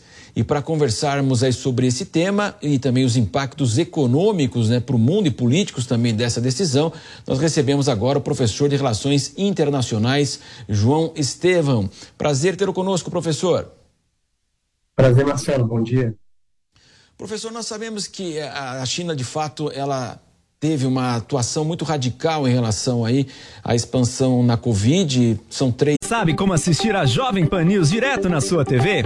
É muito fácil. Se você tiver TV por assinatura, procure pelo canal 576 na NET, Claro TV, Sky e DirecTV Go. Pelo canal 581 na Vivo TV ou pela Oi Play. Acompanhe também nas parabólicas. Agora, se você quiser assistir no celular ou tablet, é só baixar o Panflix na sua loja de aplicativos e assistir 20 anos numa população de 1 bilhão e 400 milhões de pessoas, há estimativas de que, por exemplo, se acontecesse a mesma incidência que foi verificada nos Estados Unidos e no Brasil, algumas análises apontavam até que 15 milhões de pessoas poderiam morrer. Evidentemente que houve toda uma preocupação do governo, como é que você vai administrar uma situação como essa? Nós sabemos aqui as questões políticas que envolveram Donald Trump, Jair Bolsonaro. Então, a pandemia de fato trouxe complicações aí é, para a saúde, economia, perdas, infelizmente, de muitas vidas. Mas foi uma decisão que o governo chinês tomou, justamente imaginando a proporção que poderia chegar. Mas é claro que após três anos há uma grande repercussão e também é, uma insatisfação das pessoas na testagem diária, no fechamento de empresas. Como é que o senhor analisa aí toda essa agitação agora e pressões, inclusive, contra o governo do presidente Xi Jinping? Bom, uh, o cenário agora na China realmente é bem complicado por várias questões, desde questões de mobilizações sociais, como a gente viu inclusive nos protestos, é, da população chinesa contra as medidas do, da política de zero Covid, contra todas as restrições de lockdown, é, todos aqueles cerceamentos também da própria mobilidade das pessoas entre as cidades chinesas. E a gente vê hoje uma insatisfação também com os resultados econômicos que essas medidas geraram. Né? Já no início do ano se apontava uma perda tanto em termos do próprio crescimento do PIB, que hoje, que esse, esse ano vai chegar a uma estimativa de 2,7 é, por cento de crescimento, segundo o Banco Mundial, que atesta uma diminuição da capacidade econômica chinesa. E também isso vai resultar em diversas outras é, é, insatisfações da população, até pelos resultados sociais que isso acaba acarretando, né? Esse resultado. Um exemplo disso é o aumento do desemprego, sobretudo pela população jovem na China, que a gente vê hoje chegando na marca dos 20%. Então, o que a gente pode esperar é, talvez até uma possibilidade de aumento na, na, na, mobilização das pessoas contra essas políticas. Sem dúvida, né, professor? Quando a gente fala assim de aspectos aí, ah, o que envolve a China acaba envolvendo todo mundo e a, e a pandemia trouxe toda essa é, clareza, né? Nós tivemos aí até hoje as montadoras de veículos, por exemplo, elas reclamam que ainda há falta de semicondutores e a partir do momento que a China ela radicalizou de fato aí todo esse controle, né? Então fábricas foram fechadas, é, a produção foi paralisada muitas vezes e ainda hoje. Então o que acontece lá tem um reflexo evidentemente mundial que nós conhecemos aí na pandemia os grandes fabricantes no, na Ásia e em especial na China, né? Com certeza. E isso impacta não apenas nas economias que estão diretamente envolvidas, mas também aquelas que estão indiretamente envolvidas. Né? É bom a gente lembrar que a, a, a inserção da China economicamente em todo o globo, ela tem sido, sido feita em diversos setores, seja na área de investimentos diretos, a gente pode sentir isso, impacto aqui na América Latina, seja na área comercial também, o caso do Brasil é um caso bem claro disso, a China tem se firmado como principal parceiro econômico, parceiro comercial chinês, Uh, e também no setor de empréstimos financeiros também. Isso tem afetado principalmente aquelas economias uh, do entorno mais próximo da, da China, na, no leste asiático, também no sudeste asiático, que estão envolvidas também com empréstimos financeiros ligados à iniciativa da nova rota da seda. Então, essa diminuição da capacidade econômica chinesa afeta diretamente essas economias, tanto no aspecto financeiro quanto também no aspecto de investimentos. Né? Uh, lembrando que a China não apenas ela é uma importante receptora de investimentos diretos, como também ela é uma exportadora de investimentos. Então, essas economias acabam sofrendo esse efeito de cascata da, do enfraquecimento da economia chinesa. Agora, professor, a gente sabe que há um controle muito rígido na China, né, um partido único. E neste momento, inclusive, manifestações até pela deposição do presidente Xi Jinping, ah, o mundo acaba estranhando esse tipo de atitude e até que ponto né, essa política do bem-estar aí social, é uma política muito garantida em razão do desenvolvimento chinês nos últimos 40 anos, uma transformação impressionante mesmo, até que ponto haverá impulso é, nesse tipo de manifestação contra o governo, contra o presidente? Olha, isso depender muito da capacidade do Estado chinês de, é, por um lado, conseguir reativar a economia. A gente já viu que houve uma tentativa por parte do governo lá em agosto, é, na promulgação de um pacote de benefícios econômicos, né, de, de incentivos econômicos da ordem de 203 bilhões, mas que não foi o suficiente. Agora, cabe ver quais vão ser os próximos passos que o governo chinês vai desenvolver para além dessa política de fim das restrições, ou de flexibilização das restrições com relação à Covid. É, e também vai depender muito das próprias forças sociais que estão sendo desenvolvidas na China. Como eu falei, é, esse aumento de desemprego, desemprego, na juventude acaba também sendo uma força que pode contar, pode contar para aumentar essa, é, essa reação negativa contra o governo chinês. Então, vai depender muito da capacidade de mobilização e de ajustes do Estado chinês em relação à sua população e também de toda a, a série de é, resultados sociais que a gente vai ver com a própria com o próprio fim das restrições né, em relação à Covid. Né? É importante lembrar que é, diversos setores têm sido afetados independentemente dessa, dessa política de restrições. Então, isso também vai acabar é, mostrando quais vão ser os resultados na, na, nessa capacidade da população de responder a essas políticas. E professor, é para que a gente possa contextualizar, né? João Estevam, estamos conversando com o professor, é, é, era muito rígido mesmo, né? As pessoas não tinham autorização de sair, havia um controle é, é muito expressivo, até mesmo as quarentenas, quem seguia para a China ou voltava para a China tinha que ficar preso praticamente no hotel, a, a questão dos alimentos, isso foi muito forte, testagem praticamente diária, fechamento de empresas. E depois nós tivemos aí isso por três anos. E o episódio que acabou detonando tudo isso foi aquelas pessoas que morreram num edifício, supostamente não conseguiram sair e, e, no incêndio acabou, elas acabaram sendo vitimadas. Então, isso acabou detonando toda essa situação, né, professor? Com certeza. E, enfim, é isso que a gente tem visto né, nesses últimos três anos. Não é algo que se iniciou no ano 2022, não é algo que se iniciou é, no ano passado. É uma política que já leva três anos e pessoas que não podiam até se comunicar com seus familiares, tem até casos de, é, é, de operários que tinham que sair das suas fábricas, fugir, na verdade, para poder chegar a outras cidades e se reunir com seus familiares. Tudo isso acaba levando a essa geração de essa, essa insatisfação né, por parte de uma, uma população que já estava há, há anos vendo essas políticas repressivas. Agora é esperar para ver quais vão ser as próximas medidas que o governo chinês vai, vai tomar. Né? É, era óbvio que essa a insatisfação popular iria desencadear mais protestos, o que impediria a, a, sustentabilidade dessas políticas de restrição. É improvável também, pelo menos ao meu ver, que o governo chinês mantenha ou volte a manter essas políticas de restrição, apesar do aumento do, dos casos de Covid. O que se pode esperar é uma tentativa de negociar algumas medidas é, de maior testagem e também de favorecimento de campanhas de vacinação, de medicamentos para tratar daqueles que já estão infectados com a Covid. Isso parece que vai ser o principal foco do governo chinês é, para evitar maior insatisfação dessa população, inclusive. E também, claro, para evitar que a atividade econômica caia ainda mais, como já tem acontecido com diversas fabricantes uh, no território chinês. E ao mesmo tempo, né, professor, a gente falava dessa total conexão mundial aí que foi, que foi demonstrada aí eh, em relação à pandemia. É, quando se aumenta também o volume de casos, tudo começou praticamente na China, agora nós temos, pode haver uma explosão de casos, isso também, como a gente falava há pouco, né, vai mexer com o mundo, também traz uma preocupação de uma possível expansão de variantes aí, que possa essa expansão é, gerar mais Covid para outros países também, né, professor?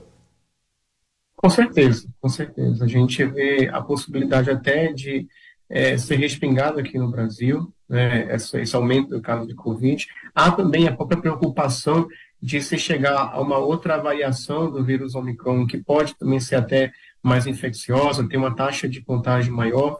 E, claro, isso pode também gerar efeitos no mundo todo, né? ainda mais pela própria inserção da China uh, no mundo. Lembrando que a, a, comunicação que a China tem com os demais países é, afeta não apenas economicamente falando, mas também em termos sociais. Afinal de contas, somente são contatos entre pessoas. Isso pode acabar aumentando ainda mais a taxa de, de infecção é, da Covid, o que pode diminuir ainda mais a, a prospecção de uma recuperação da economia global e de todos os efeitos que essa pandemia ela tem, tem gerado nos últimos anos, né? E isso, claro, vale lembrar numa, num ambiente em que a gente vê uma série de crises no mundo todo, sobretudo ligado ao leste europeu, que pode piorar ainda mais uh, a situação econômica de país dependente das exportações chinesas, inclusive como é o caso do Brasil. Né? A gente vê que existe uma, uma relação direta entre a exportação, as exportações brasileiras com a economia chinesa. Isso pode agravar ainda mais caso a, a Covid volte a se espalhar no mundo todo, que pode gerar efeitos de aumento de inflação, diminuição de investimentos tudo aquilo que a gente já tem experimentado nos últimos três anos. Exatamente esse ponto que o senhor colocou para a gente nós fecharmos, professor, é a questão do agronegócio. Hoje a China cada vez mais ela compra a produção brasileira, né?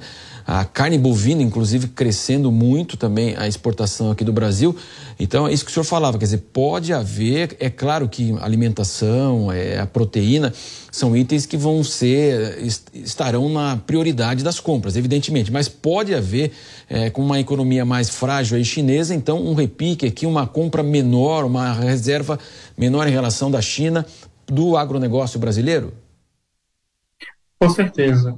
É, uma coisa que tem sido verificada, é, já existe atualmente, e que vai, pode se manifestar ainda no futuro, é essa redução da demanda chinesa às fábricas e das demais setores da economia chinesa em relação a produtos primários, tanto no setor do agronegócio, quanto também de outros produtos, como é, ferro, como petróleo, uh, o que pode acarretar não apenas um aumento né, da, da inflação aqui no Brasil, é, inclusive pela diminuição também de, de exportações né, da China para aqui. Lembrando que a China é um importante parceiro comercial do Brasil, não apenas de exportações também de produtos primários brasileiros, mas também é, de exportar para o Brasil produtos manufaturados. Então, essa diminuição da atividade econômica é, na China pode levar tanto a uma diminuição das importações chinesas, o que pode afetar aqui os setores primários do Brasil, incluindo o agronegócio, mas também pode acabar afetando é, a nossa própria inflação, uma vez que a diminuição de exportações de produtos manufaturados chineses para o Brasil acarreta esse aumento de preços. Isso não apenas o Brasil, mas todos os países que têm esse grau de dependência com a China. Isso na América Latina, é, isso na, no continente africano, no Sudeste Asiático. Então, é, a gente consegue ver que isso pode acabar denotando uma, uma crise no globo como um todo. E, claro, o Brasil vai ser um dos principais epicentros se essa tendência ela continuar se manifestando, a, essa queda no ritmo da atividade econômica. Conversamos com o professor João Estevão, falando de toda a complexidade aí do avanço da Covid-19 na China. Professor, muito obrigado pela participação do senhor aqui na programação da Jovem Pan. Até a próxima. Muito obrigado. Muito bem, agora são 11 horas e 12 minutos.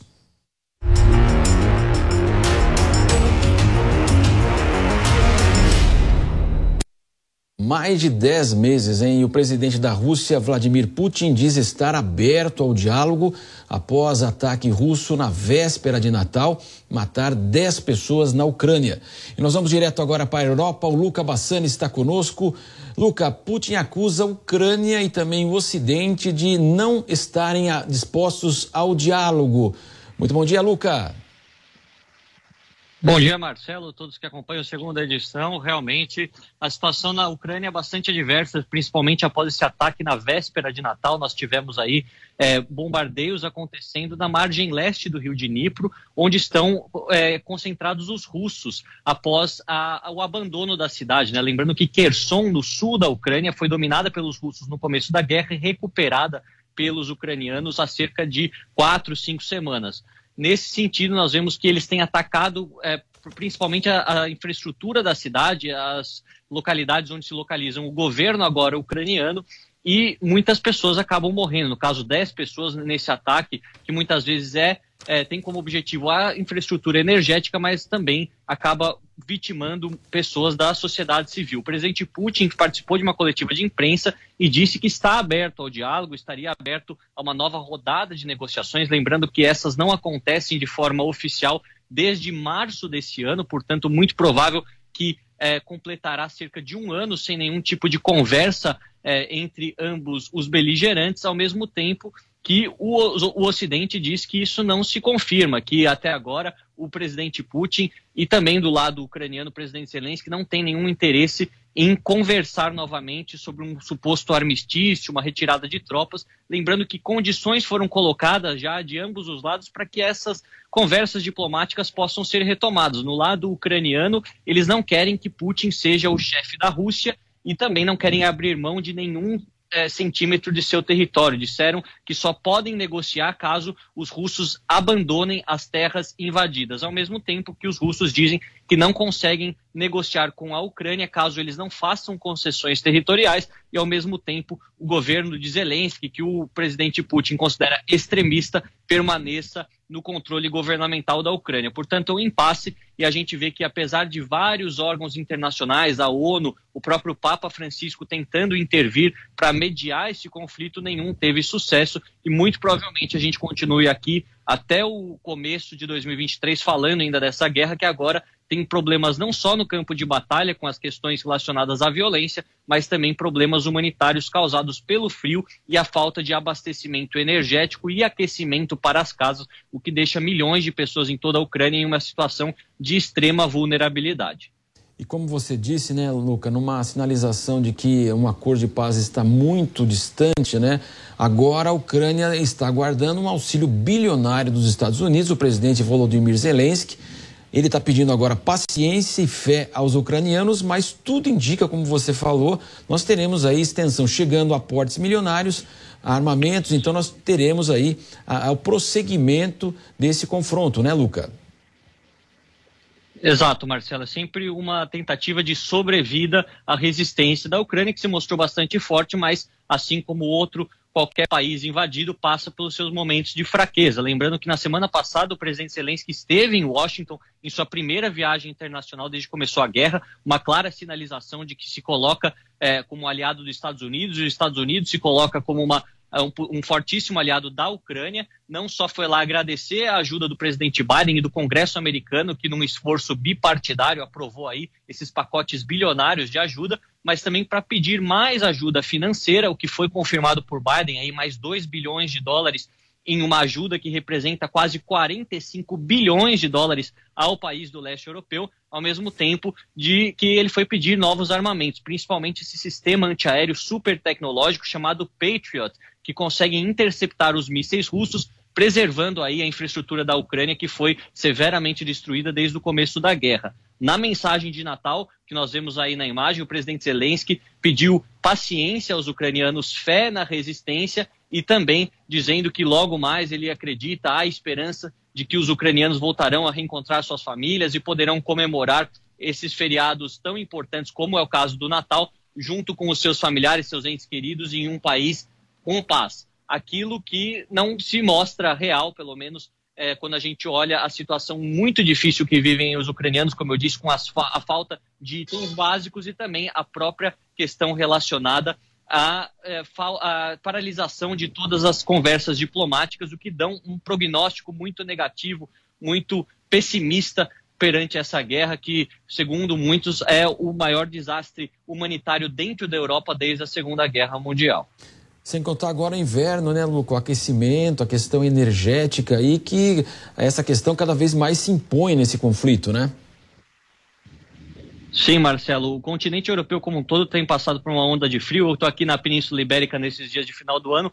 Não sofro tanto com o frio comparado com o, o país onde eu vivo, como a Alemanha, que já está com temperaturas negativas, muita neve, principalmente a Ucrânia, nessa região aí fronteiriça com a Rússia. Nós vemos temperaturas marcando menos 10, menos 12 graus, muita neve. E isso dificulta não só a dinâmica no campo de batalha, né, como se dá a questão da infantaria, a guerra de artilharia entre ambos os lados, mas também a vida da população ucraniana, principalmente nos grandes centros que tiveram os seus, uh, as suas usinas produtoras de energia e os centros de distribuição destruídos pelos bombardeios russos. Portanto, é, a água que depende também de bombas hidráulicas, o aquecimento da casa que é feito também pela através da energia elétrica, tudo isso acaba não chegando às pessoas com o fato da destruição da infraestrutura, o que pode provocar também mortes colaterais pelo frio, pela falta de abastecimento é, casas, né, o que dificulta também o transporte de alimentos e tantos outros itens essenciais nesse momento de muito frio. Então,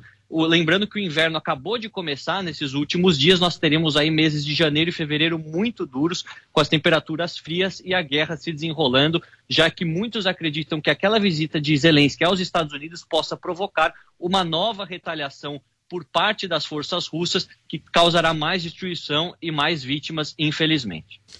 Luca Bassani, correspondente da Jovem Pan News na Europa, claro, ele vai retornar ao longo da programação. Valeu, Luca! Ele retorna conosco então ao longo da programação. Ele falou a respeito do Papa, né? E em mensagem de Natal, o Papa Francisco pede o fim da guerra na Ucrânia. Os detalhes com o Vinícius Moura. O apelo foi feito pelo pontífice neste domingo na Praça de São Pedro para mais de 70 mil fiéis. Francisco pediu para que os olhares de todos eles se voltem para os ucranianos, que vivem um Natal escuro, frio e longe de suas casas por causa das destruições provocadas pela guerra, disse o Papa. Na multidão, muitas pessoas carregavam a bandeira da Ucrânia. O pontífice também pediu por gestos de solidariedade e um silenciar de armas que acabe com uma guerra sem sentido, acrescentou. Francisco ainda enumerou outros países afetados por conflitos ou tensões, como o Afeganistão, a Síria, o Líbano, o Iêmen e o Haiti, e citou cenários de Terceira Guerra Mundial. O Papa também pediu que a comida não seja utilizada como arma, em referência a episódios de violência que atingem em particular a região do Nordeste africano. Jornal da Manhã, segunda edição aqui na Jovem Pan News. E o fim de ano é um período de muitas festas, mas é importante saber como se comportar no ambiente corporativo. Vamos saber como não passar vergonha na confraternização no trabalho, na reportagem de João Vitor Rocha. As festas profissionais de confraternização de fim de ano já começaram, mas o que deveria ser um momento de leveza depois de um ano cansativo de trabalho pode virar uma grande dor de cabeça para o profissional. É importante ficar atento e saber diferenciar que uma festa na empresa não é a mesma coisa de uma confraternização entre amigos ou familiares. Apesar do clima mais descontraído, o especialista em etiqueta, Fábio Arruda, alerta que é importante manter a postura profissional. É procurar estar dentro da sintonia de todas as pessoas. Se você está na mesma sintonia, se você está no mesmo vibe geral, vai funcionar muito bem. Nunca funciona, aliás, em nenhuma dessas situações, beber demais não dá certo. Por mais que você acredite que você tem proximidade ou a tal intimidade, que é uma palavra que as pessoas confundem demais, é, não vai dar certo. Então procura manter um clima festivo e procura aí seguir dentro do que se espera, que é Alegria, descontração, bons augúrios, esperando melhor para o ano que vem e tudo mais. Entra nesse espírito que não tem como dar errado. Sabe aquele chopp gelado, o drink com a cara super bonita? Pois é, sempre vale aquele cuidado especial. Nada de exagerar no álcool e acabar passando do ponto na frente dos colegas de trabalho e dos chefes. Alternar a bebida com um copo de água é sempre bem-vindo. Assim como o álcool, a pista de dança também pode ser o ponto fraco de muitas pessoas. Apesar da animação, nada de incorporar o dançarino e oferecer um show à parte para os colegas. Fábio Arruda também alerta sobre o uso adequado de roupas para a ocasião e como conversar e trocar experiências sem ser o chato da turma. É claro que uniformes mais rígidos, es- escritórios que pedem paletó, gravata e tudo isso, num momento como esse, a descontração é super pertinente e você pode sim tirar o paletó, tirar a gravata. Agora, a moça recatada do escritório, a moça comportada, que está sempre ali fechadinha, se ela chegar de piriguete master nesse encontro, é complicado, porque assim, quem é essa pessoa? Então eu não acho que você tenha que ser nem banal, nem superficial. Seja inteligente. A inteligência trabalha a favor daqueles que fazem uso dela. Então, vai mudar alguma coisa você eh, soltar os dez mandamentos da sua verdade e querendo fazer com que o outro pense da mesma maneira que você? Não vai mudar, então leva mais leve. Anotou as dicas? Agora é só curtir e comemorar o fim de ano e dar as boas-vindas para 2023. E passado o Natal, hoje os lojistas recebem os clientes aí para as tradicionais trocas de presentes. Quem está acompanhando tudo lá no Rio de Janeiro é o Matheus Coelzer, que vai explicar quais os direitos na hora da troca. Olá, Matheus. Olá Marcelo, muito bom dia para você, a todos que nos acompanham aqui no Jornal da Manhã. Diversas informações a respeito disso. Segunda-feira, depois do Natal, a gente sabe que tem muita gente aí que ficou insatisfeita com o presente de Natal e quer fazer a troca, né? Hoje a movimentação ainda está tranquila. A gente fala aqui de Copacabana, na zona sul do Rio de Janeiro. Nesse momento está chovendo. Se essa se esse tempo continuar assim, a previsão é que as pessoas busquem os shoppings, as lojas mais pela tarde. Agora, o que é importante ressaltar é o que o PROCON e também o direito do consumidor preconizam. Em relação a uma pessoa, por exemplo, que recebeu um presente que não gostou, existe uma questão correlacionada à loja, se ela vai ter flexibilidade ou não de fazer a troca. Algumas delas exigem notas- as notas fiscais, outras não exigem a nota fiscal. O que é importante é que a pessoa entregue esse produto de forma adequada, sem nenhum dano.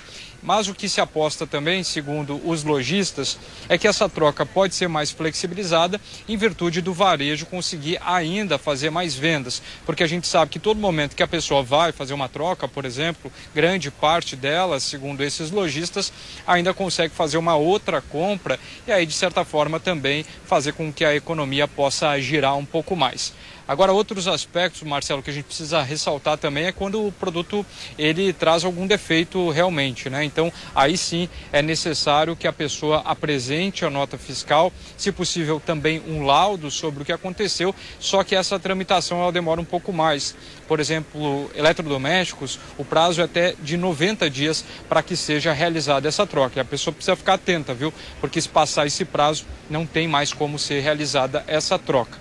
Uma outra novidade diz respeito à questão da compra virtual, a compra online, que a contratação do serviço ou a compra, ela pode ser cancelada em até sete dias, independente se apresentou problema ou não, segundo o PROCON e também o direito do consumidor, a compra virtual em até sete dias, ela pode ser cancelada pela pessoa, tanto física ou jurídica, que realizou essa compra. A expectativa é que os consumidores busquem, então, os estabelecimentos, não só aqui no Rio de Janeiro, como em todo o Brasil, porque a gente sabe dia 26 de dezembro é um dia onde isso acontece, e na sequência da semana também. Agora, o que o PROCON alerta é que se alguma irregularidade ou essas regras não forem cumpridas, é que essas pessoas procurem né, os postos do PROCON e também possam fazer direito ao que preconiza né, os aspectos correlacionados ao direito do consumidor. Matheus Coelzer, daqui a pouco ele retorna conosco aqui na programação da Jovem Pan. São 11 horas e 27 minutos. De segunda a sexta, três em um. Três em um. A cobertura completa do cenário político brasileiro. Enquetes diárias, diferentes perspectivas e as mais relevantes discussões. Três em um. Comandado por Paulo Matias. É hora de debate, hora de discussão por aqui. Três em um. De segunda a sexta, a partir das cinco da tarde, na Jovem Pan News. Já é tempo de realizar todos nossos sonhos, conquistar.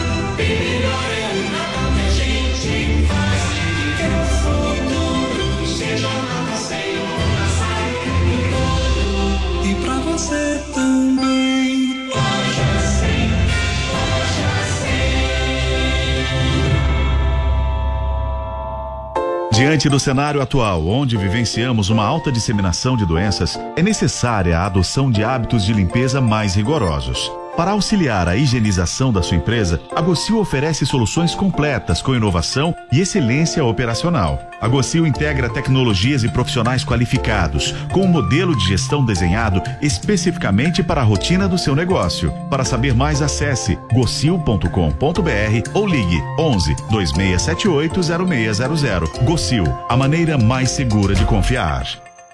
Venha saborear o Festival da Cavaquinha no Restaurante Fredi de segunda a segunda no almoço e jantar. Diversas opções de entrada, como alho poró gratinado e concha recheada com carne de siri gratinada. Sete opções diferentes de pratos com cavaquinha e sobremesas como soufflé de chocolate e creme brulee. Esperamos você. Rua Pedroso Alvarenga, 1170, Itaim Bibi. Telefone 31670977. Você já sabe como assistir a Jovem Pan News direto na sua TV? É muito fácil. Se você tiver TV por assinatura, procure pelo canal 576 na NET, Claro TV, Sky e DirecTV Go. Pelo canal 581 na Vivo TV ou pela Oi Play. Acompanhe também nas parabólicas. Agora, se você quiser assistir no celular ou tablet, é só baixar o Panflix na sua loja de aplicativos e assistir 24 horas no mundo todo. Jovem Pan News. aí os de governistas e fica a expectativa qual vai ser a postura aí dos bolsonaristas, Bruno. Exatamente, essa oposição, na verdade, que está sendo construída, muito bem articulada, né? O partido de Valdemar Costa Neto elegeu um número ali muito expressivo, são 99 deputados federais, elegeu agora com, com 15 senadores no Senado Federal, o que vão de fato levantar essa oposição contra o governo eleito, o presidente Luiz Inácio Lula da Silva. Mas esse olhar do Congresso Nacional, ele fica de fato para essa reeleição da mesa diretora, né? Tanto quanto Arthur Lira quanto Rodrigo Pacheco, ambos numa tentativa de uma reeleição. Esse julgamento do orçamento secreto, emendas de relator, acabou afetando e colocando em risco essa, essa reeleição de Arthur Lira, já que o orçamento secreto se tornou um verdadeiro instrumento em uma negociação para conseguir os votos ali dentro do Congresso Nacional. Mas já se fala que chegaram a um consenso que Arthur Lira seria o, o, melhor nome entre a situação e a oposição, que seria o nome a ser reeleito, né? Conseguiria uma vitória histórica com um pouco mais de 400 votos lá dentro da Câmara dos Deputados. A vida que não será fácil é do senador Rodrigo Pacheco, o senador de Minas Gerais, atual presidente do Senado, que vai enfrentar o ex-ministro do Desenvolvimento Regional, eleito senador da República, que já conta né, entre aliados e interlocutores com 25 votos. Mas é importante ainda fazer essa construção, de visitar outros senadores, né? E de colocar a ideia em discussão para ver de fato se consegue a vitória sobre Rodrigo Pacheco, que busca essa reeleição. Arthur Lira, ele foi um virtuoso aliado de Jair Bolsonaro nessa reta final em diversas ginásticas lá no Congresso Nacional sobre reduzir o ICMS, sobre esse eh, auxílio de 600 reais também para tentar convencer a oposição que era importante naquele momento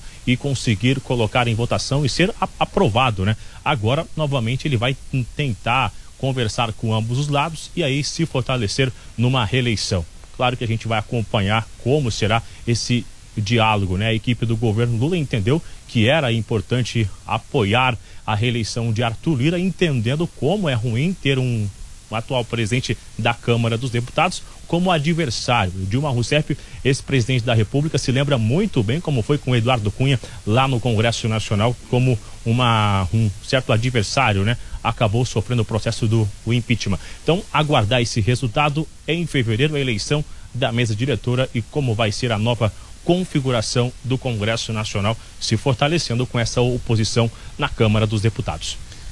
Bruno Pinheiro, vamos atualizar então a informação que envolve o presidente Jair Bolsonaro. Como você disse, ele não tinha nenhum compromisso numa agenda oficial hoje, nessa segunda-feira, pós-Natal, mas seguiu então a uma unidade de saúde.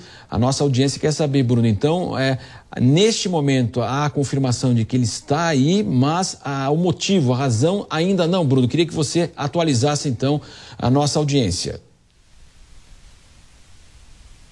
Exatamente, não foi confirmado por qual é qual atendimento que está sendo realizado neste momento aqui ao lado da vice-presidência, é um atendimento de, de saúde. Vale ressaltar que esse local aqui de atendimento, Jair Bolsonaro, atual presidente, esteve aqui há cerca de um ano e nove dias e retorna então nesta segunda-feira, dia 26. É, e aí não foi confirmado qual atendimento está sendo realizado. Ele que estava no Palácio da Alvorada, na residência oficial, ele saiu de lá da Alvorada, era por volta é, das 10h46 da manhã desta segunda-feira, veio direto, são os veículos oficiais ao fundo da imagem. Chove muito aqui é, na região da presidência da República, mas essa ambulância que acompanha o comboio é uma ambulância já oficial e aqui é um centro de atendimento de saúde. E aí, nesse procedimento, não foi confirmado o que de fato está é, acontecendo, qual é essa checagem, se é um exame de rotina da vez anterior, lá em 17 de, de dezembro de 2021, que foi confirmado que era um atendimento odontológico, né? Assim divulgaram nas redes sociais. Aí a gente observa que a segurança espera na parte de fora, os veículos estão estacionados. A gente vai aguardar uma atualização sobre essa informação através de uma assessoria também para confirmar eh, qual é o atendimento que Jair Bolsonaro está recebendo neste momento aqui na região da vice-presidência, onde é ao lado também da presidência da República, né? Chama atenção, como eu disse anteriormente, não tinha na agenda nenhuma é, uma agenda ex- externa, nenhum compromisso oficial e de repente a saída lá da residência do Palácio da Alvorada, acompanhado dos seus assessores e da segurança oficial, que é de rotina, né? Acompanhar o presidente da República. Qualquer novidade sobre o estado de saúde do presidente Jair Bolsonaro, a gente volta atualizando aqui no Jornal da Manhã, segunda edição. Sem dúvida, Bruno Pinheiro, então, vai continuar acompanhando, evidentemente, esse atendimento aí médico, esse local que o presidente Bolsonaro foi levado.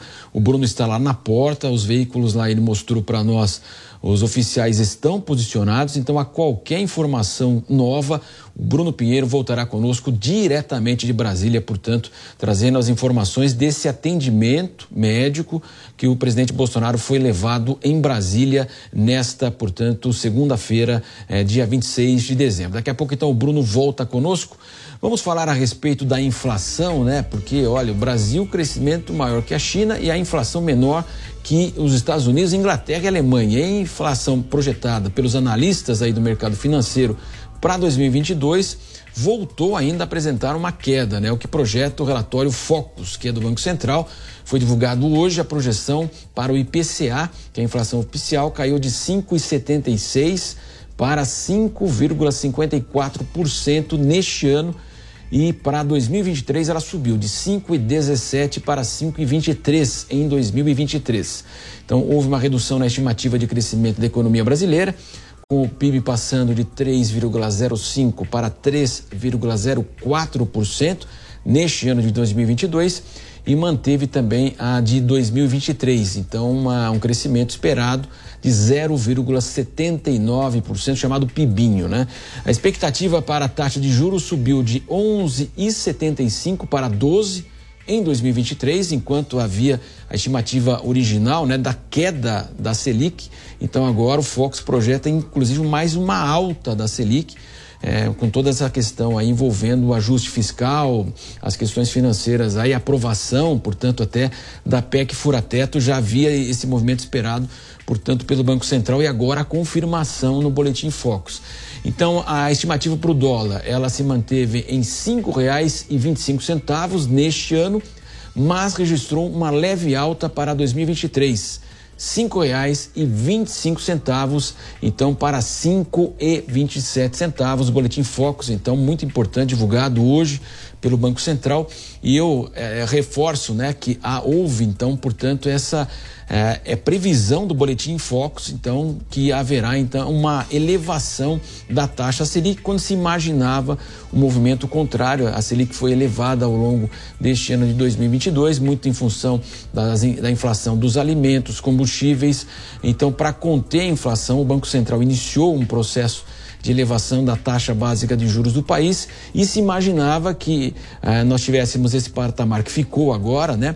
E que haveria, portanto, em 2023 um início de uma queda. E agora o Boletim Focus aponta, portanto, a expectativa de uma alta de 0,25 ponto percentual. Essa é a expectativa, então, do Boletim Focus do Banco Central. Vamos dar sequência aqui ao Jornal da Manhã, segunda edição porque a Secretaria Estadual de Saúde do Rio de Janeiro mostra queda no número de casos de Covid no estado. O repórter Rodrigo Viga agora tem todos os detalhes. Viga. Pela terceira semana consecutiva, os casos de Covid mostram arrefecimento, perda de força aqui no estado do Rio de Janeiro, o que revela o último balanço feito pela Secretaria Estadual de Saúde. De acordo eh, com a pasta, os números mostram uma nítida queda por três semanas. A análise comparativa é da semana de 11 a 17 de dezembro contra a semana imediatamente anterior. Nesta última semana de análise, foram registrados 4.036 casos de pessoas com sintomas alusivos à Covid-19. Na semana anterior, mais de 7.200, uma redução de 44 4,3%. A positividade de antígeno e PCR também vem apresentando tendência de queda. Entre 10 e 17 de dezembro, foram realizados em média 4 mil testes de antígeno por dia aqui no estado. A positividade foi de 23%.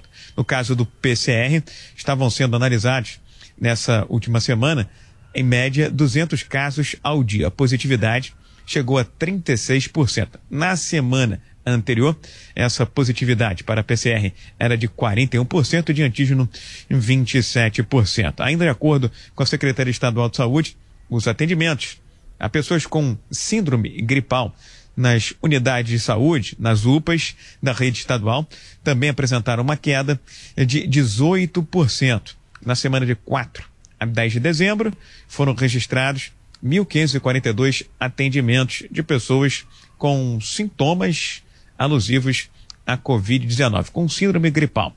Na outra semana, de 11 a 17 de dezembro, foram 1.262 casos de pessoas com síndrome gripal, que pode ser um sinal para a positividade da Covid-19. Ainda assim, apesar desta perda de força, tanto a Prefeitura quanto o governo do estado do Rio de Janeiro vem exortando, vem pedindo para que a população carioca e fluminense vá aos postos de saúde para se imunizar. Ainda tem muita gente na capital e no estado sem o ciclo vacinal eh, completo. Desde o início da pandemia de Covid-19, aqui no estado, morreram mais de 70 mil pessoas por conta da doença. Do Rio, Rodrigo Viga.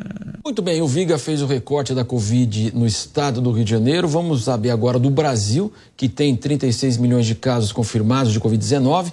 E a repórter Beatriz Manfredini vai atualizar justamente os dados aqui para gente, que acompanhou ao longo de todo esse ano aí a questão da Covid aqui em São Paulo. Beatriz, quais as informações agora para o Brasil também? Há uma redução de casos, Beatriz?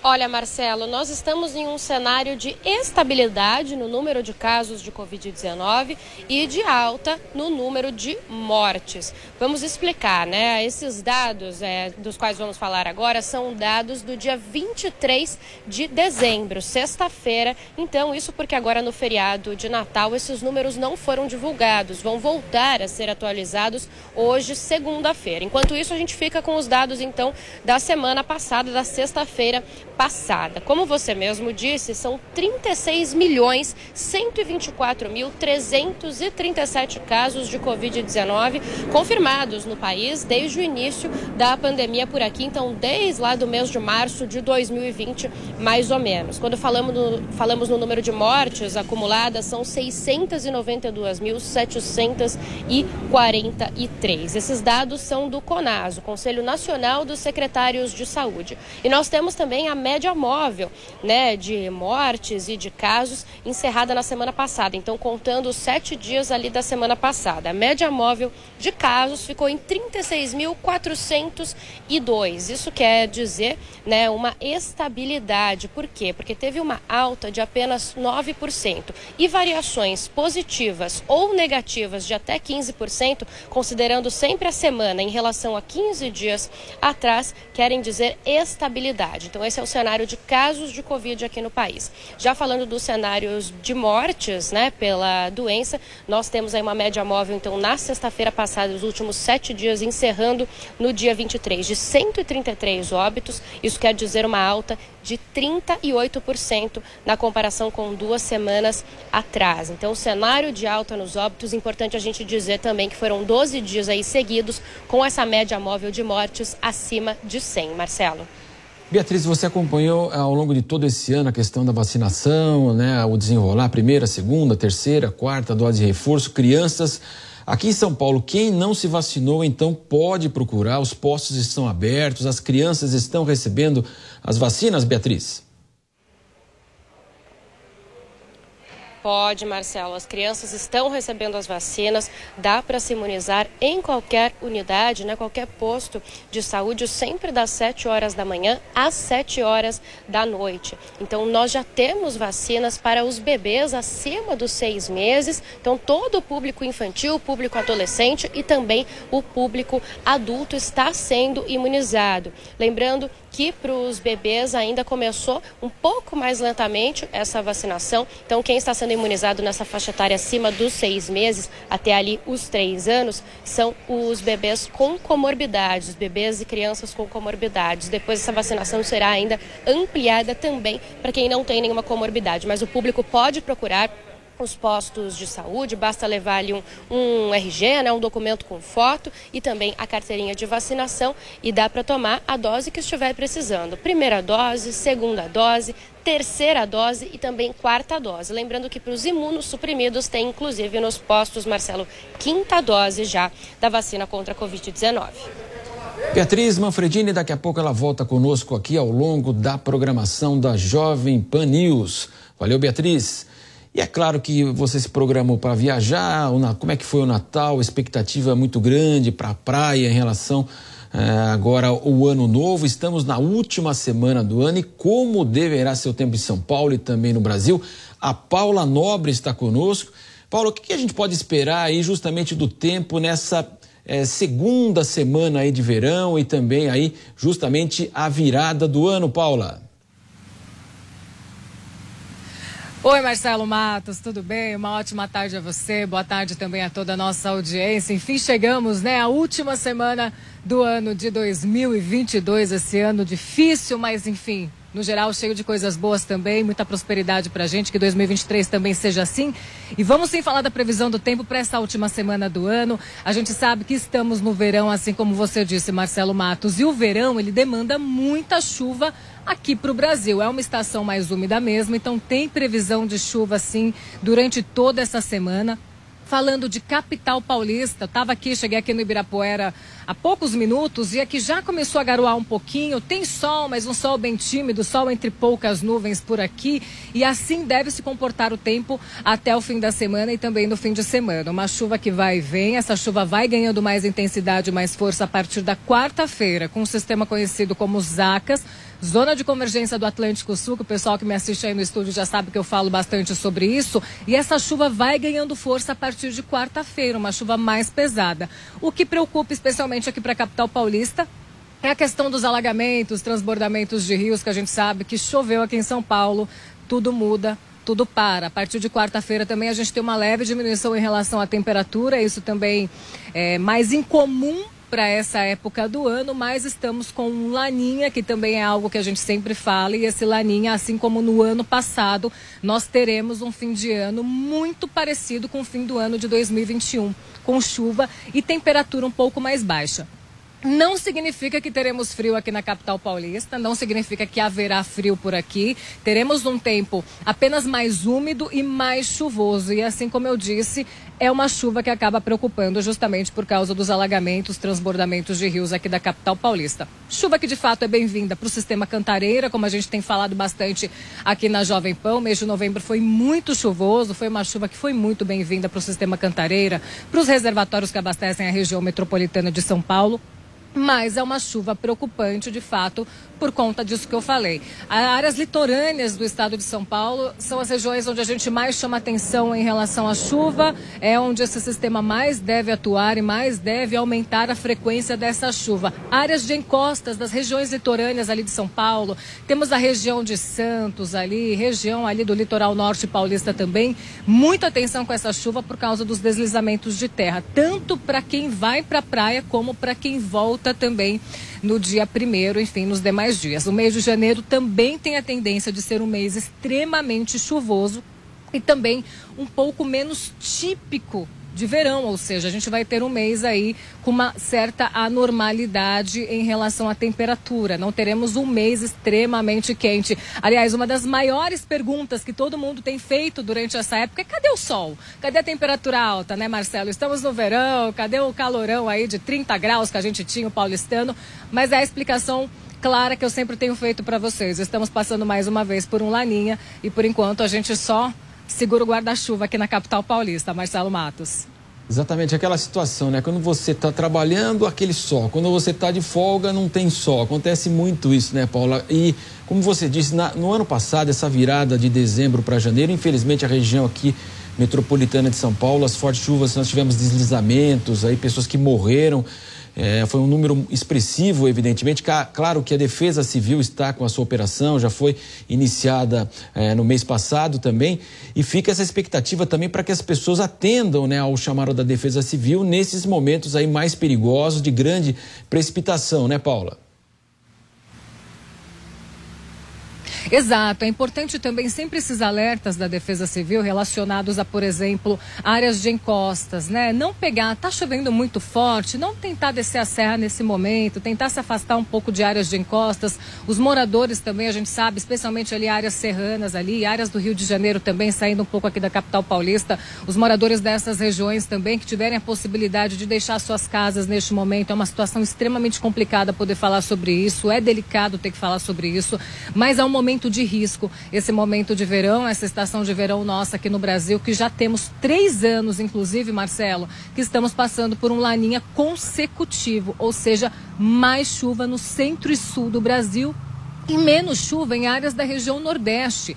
Então, áreas aqui do estado de São Paulo, Rio de Janeiro, até mesmo região sul do país, Vale do Itajaí, muita atenção durante esses próximos dias, porque a chuva ela deve vir forte sim. E são áreas, Marcelo, um ponto importante aqui para mencionar, são áreas em que a chuva já caiu forte nos últimos dias, já vem caindo desde o início da primavera, porque a primavera também foi uma estação extremamente úmida. Então, agora, com o início do verão, que é uma estação mais úmida ainda, que marca o retorno retorno mais ainda dessa chuva são áreas onde o solo já está muito encharcado. Então, por exemplo, áreas de encostas, essas áreas do solo já está encharcado. Então, qualquer água que caia, mesmo que seja em forma de garoa, uma chuva mais fraca, essa chuva ela tende a ser mais absorvida pelo solo e aí é mais risco para deslizamentos de terra. Então, é muito, é muito importante manter o cuidado, muito importante manter a atenção nessa época do ano. Falou tudo, Marcelo.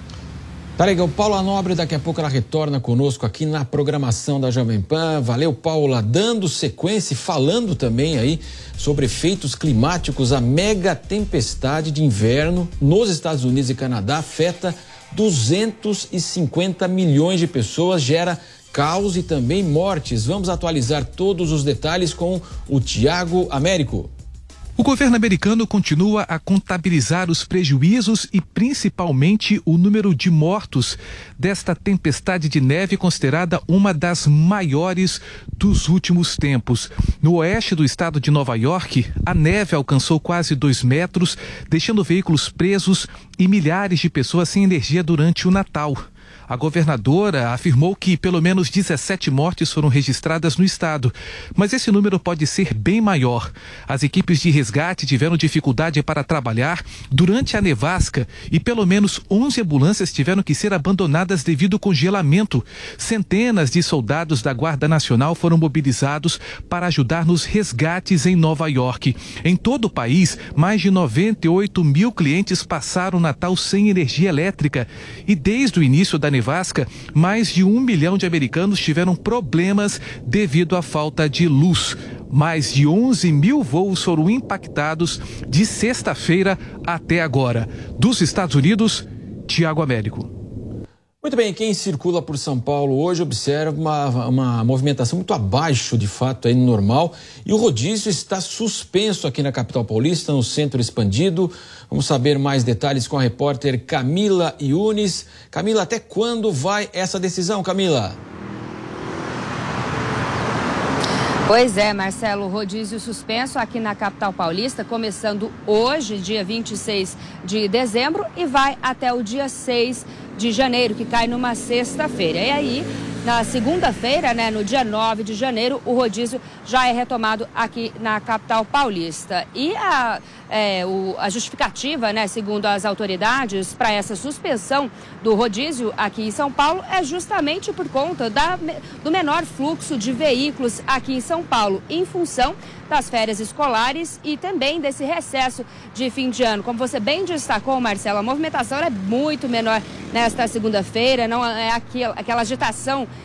no trânsito que a gente está acostumado a ver no dia a dia. Então, em função né, desse momento mais calmo, com menor fluxo de veículos, foi suspenso o rodízio. Mas isso, Marcelo, é importante a gente destacar só para os veículos leves, viu? Porque os caminhões ainda têm aí o rodízio mantido nesses próximos dias. Então, até o dia 6 de janeiro. E aí, a partir do dia 9, é retomado o rodízio aqui na capital paulista, 9 de janeiro. Então, os veículos que terminam né, com a placa no final 1 e 2 não poderão circular naqueles horários, né, das 7 até as 10 da manhã e depois das 5 horas da tarde até as 8 horas da noite. Mas até o dia 6 de janeiro, suspenso aqui na capital paulista esse rodízio. E olha, a gente pode dizer, viu, Marcelo, que a capital paulista nem tá parecendo São Paulo, viu? Tá totalmente diferente, bem mais tranquilo, bem mais calmo, nem parece segunda-feira aqui na capital.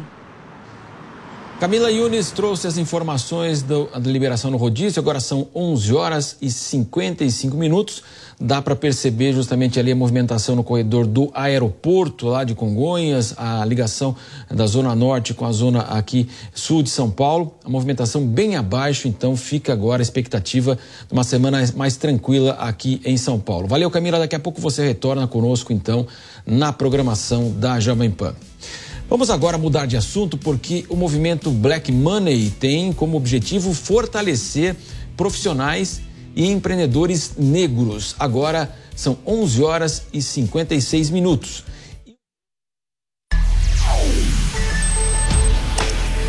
Opinião, substantivo feminino, maneira de pensar, ver ou julgar, ideia pessoal. E nesse programa, os principais assuntos do dia estão em pauta. Senhores, isso é um tipo de censura? É, popularidade e menções nas redes sociais. De acordo com o levantamento da agência MAP, assuntos polêmicos que são debatidos diariamente por comentaristas diferentes. No mundo da lente ideológica, onde ele enxerga as coisas sempre tendenciosas e favoráveis. Isso vai se tornando algo natural. O candidato que lidera, o candidato que discute assuntos mais polêmicos, vai ser o mais citado. De terça a sexta-feira, às 10 da noite, na Jovem Pan News. Já é tempo de realizar todos nossos sonhos, conquistar.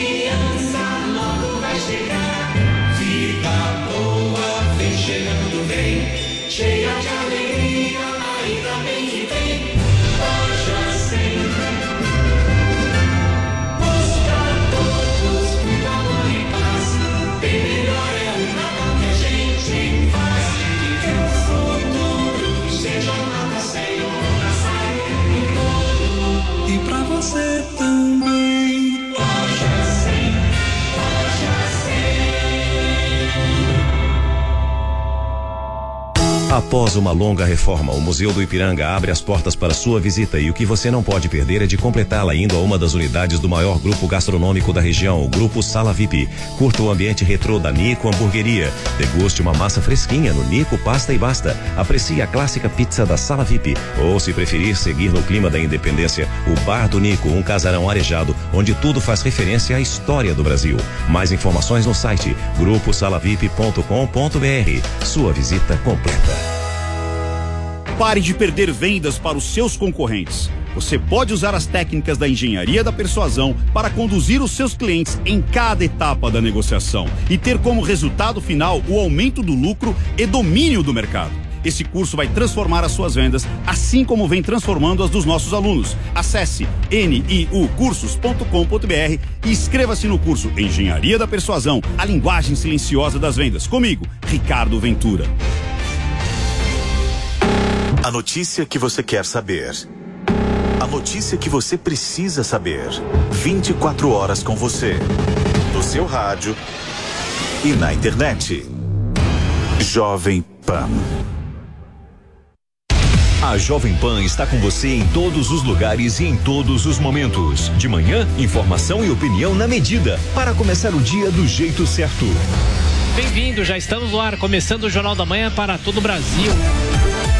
Os principais assuntos. principais assuntos. A notícia de última hora. Uma frente fria chegou ao Rio de Janeiro. E aquilo que mexe com a sua rotina. Até o momento, o engarrafamento. Tudo passa pelo microfone da Pan. A Jovem Pan está com você o tempo todo, com som e imagem. De Brasília, Luciana. Certo, Popeta, como é que foi a conversa com o Marcelinho? Agora, Constantino, se a gente analisar do Rio, Rodrigo Viega. Viu só? Acesse jovempan.com.br, baixe o aplicativo da Panflix e se inscreva em nossos canais no YouTube. Jovem Pan News.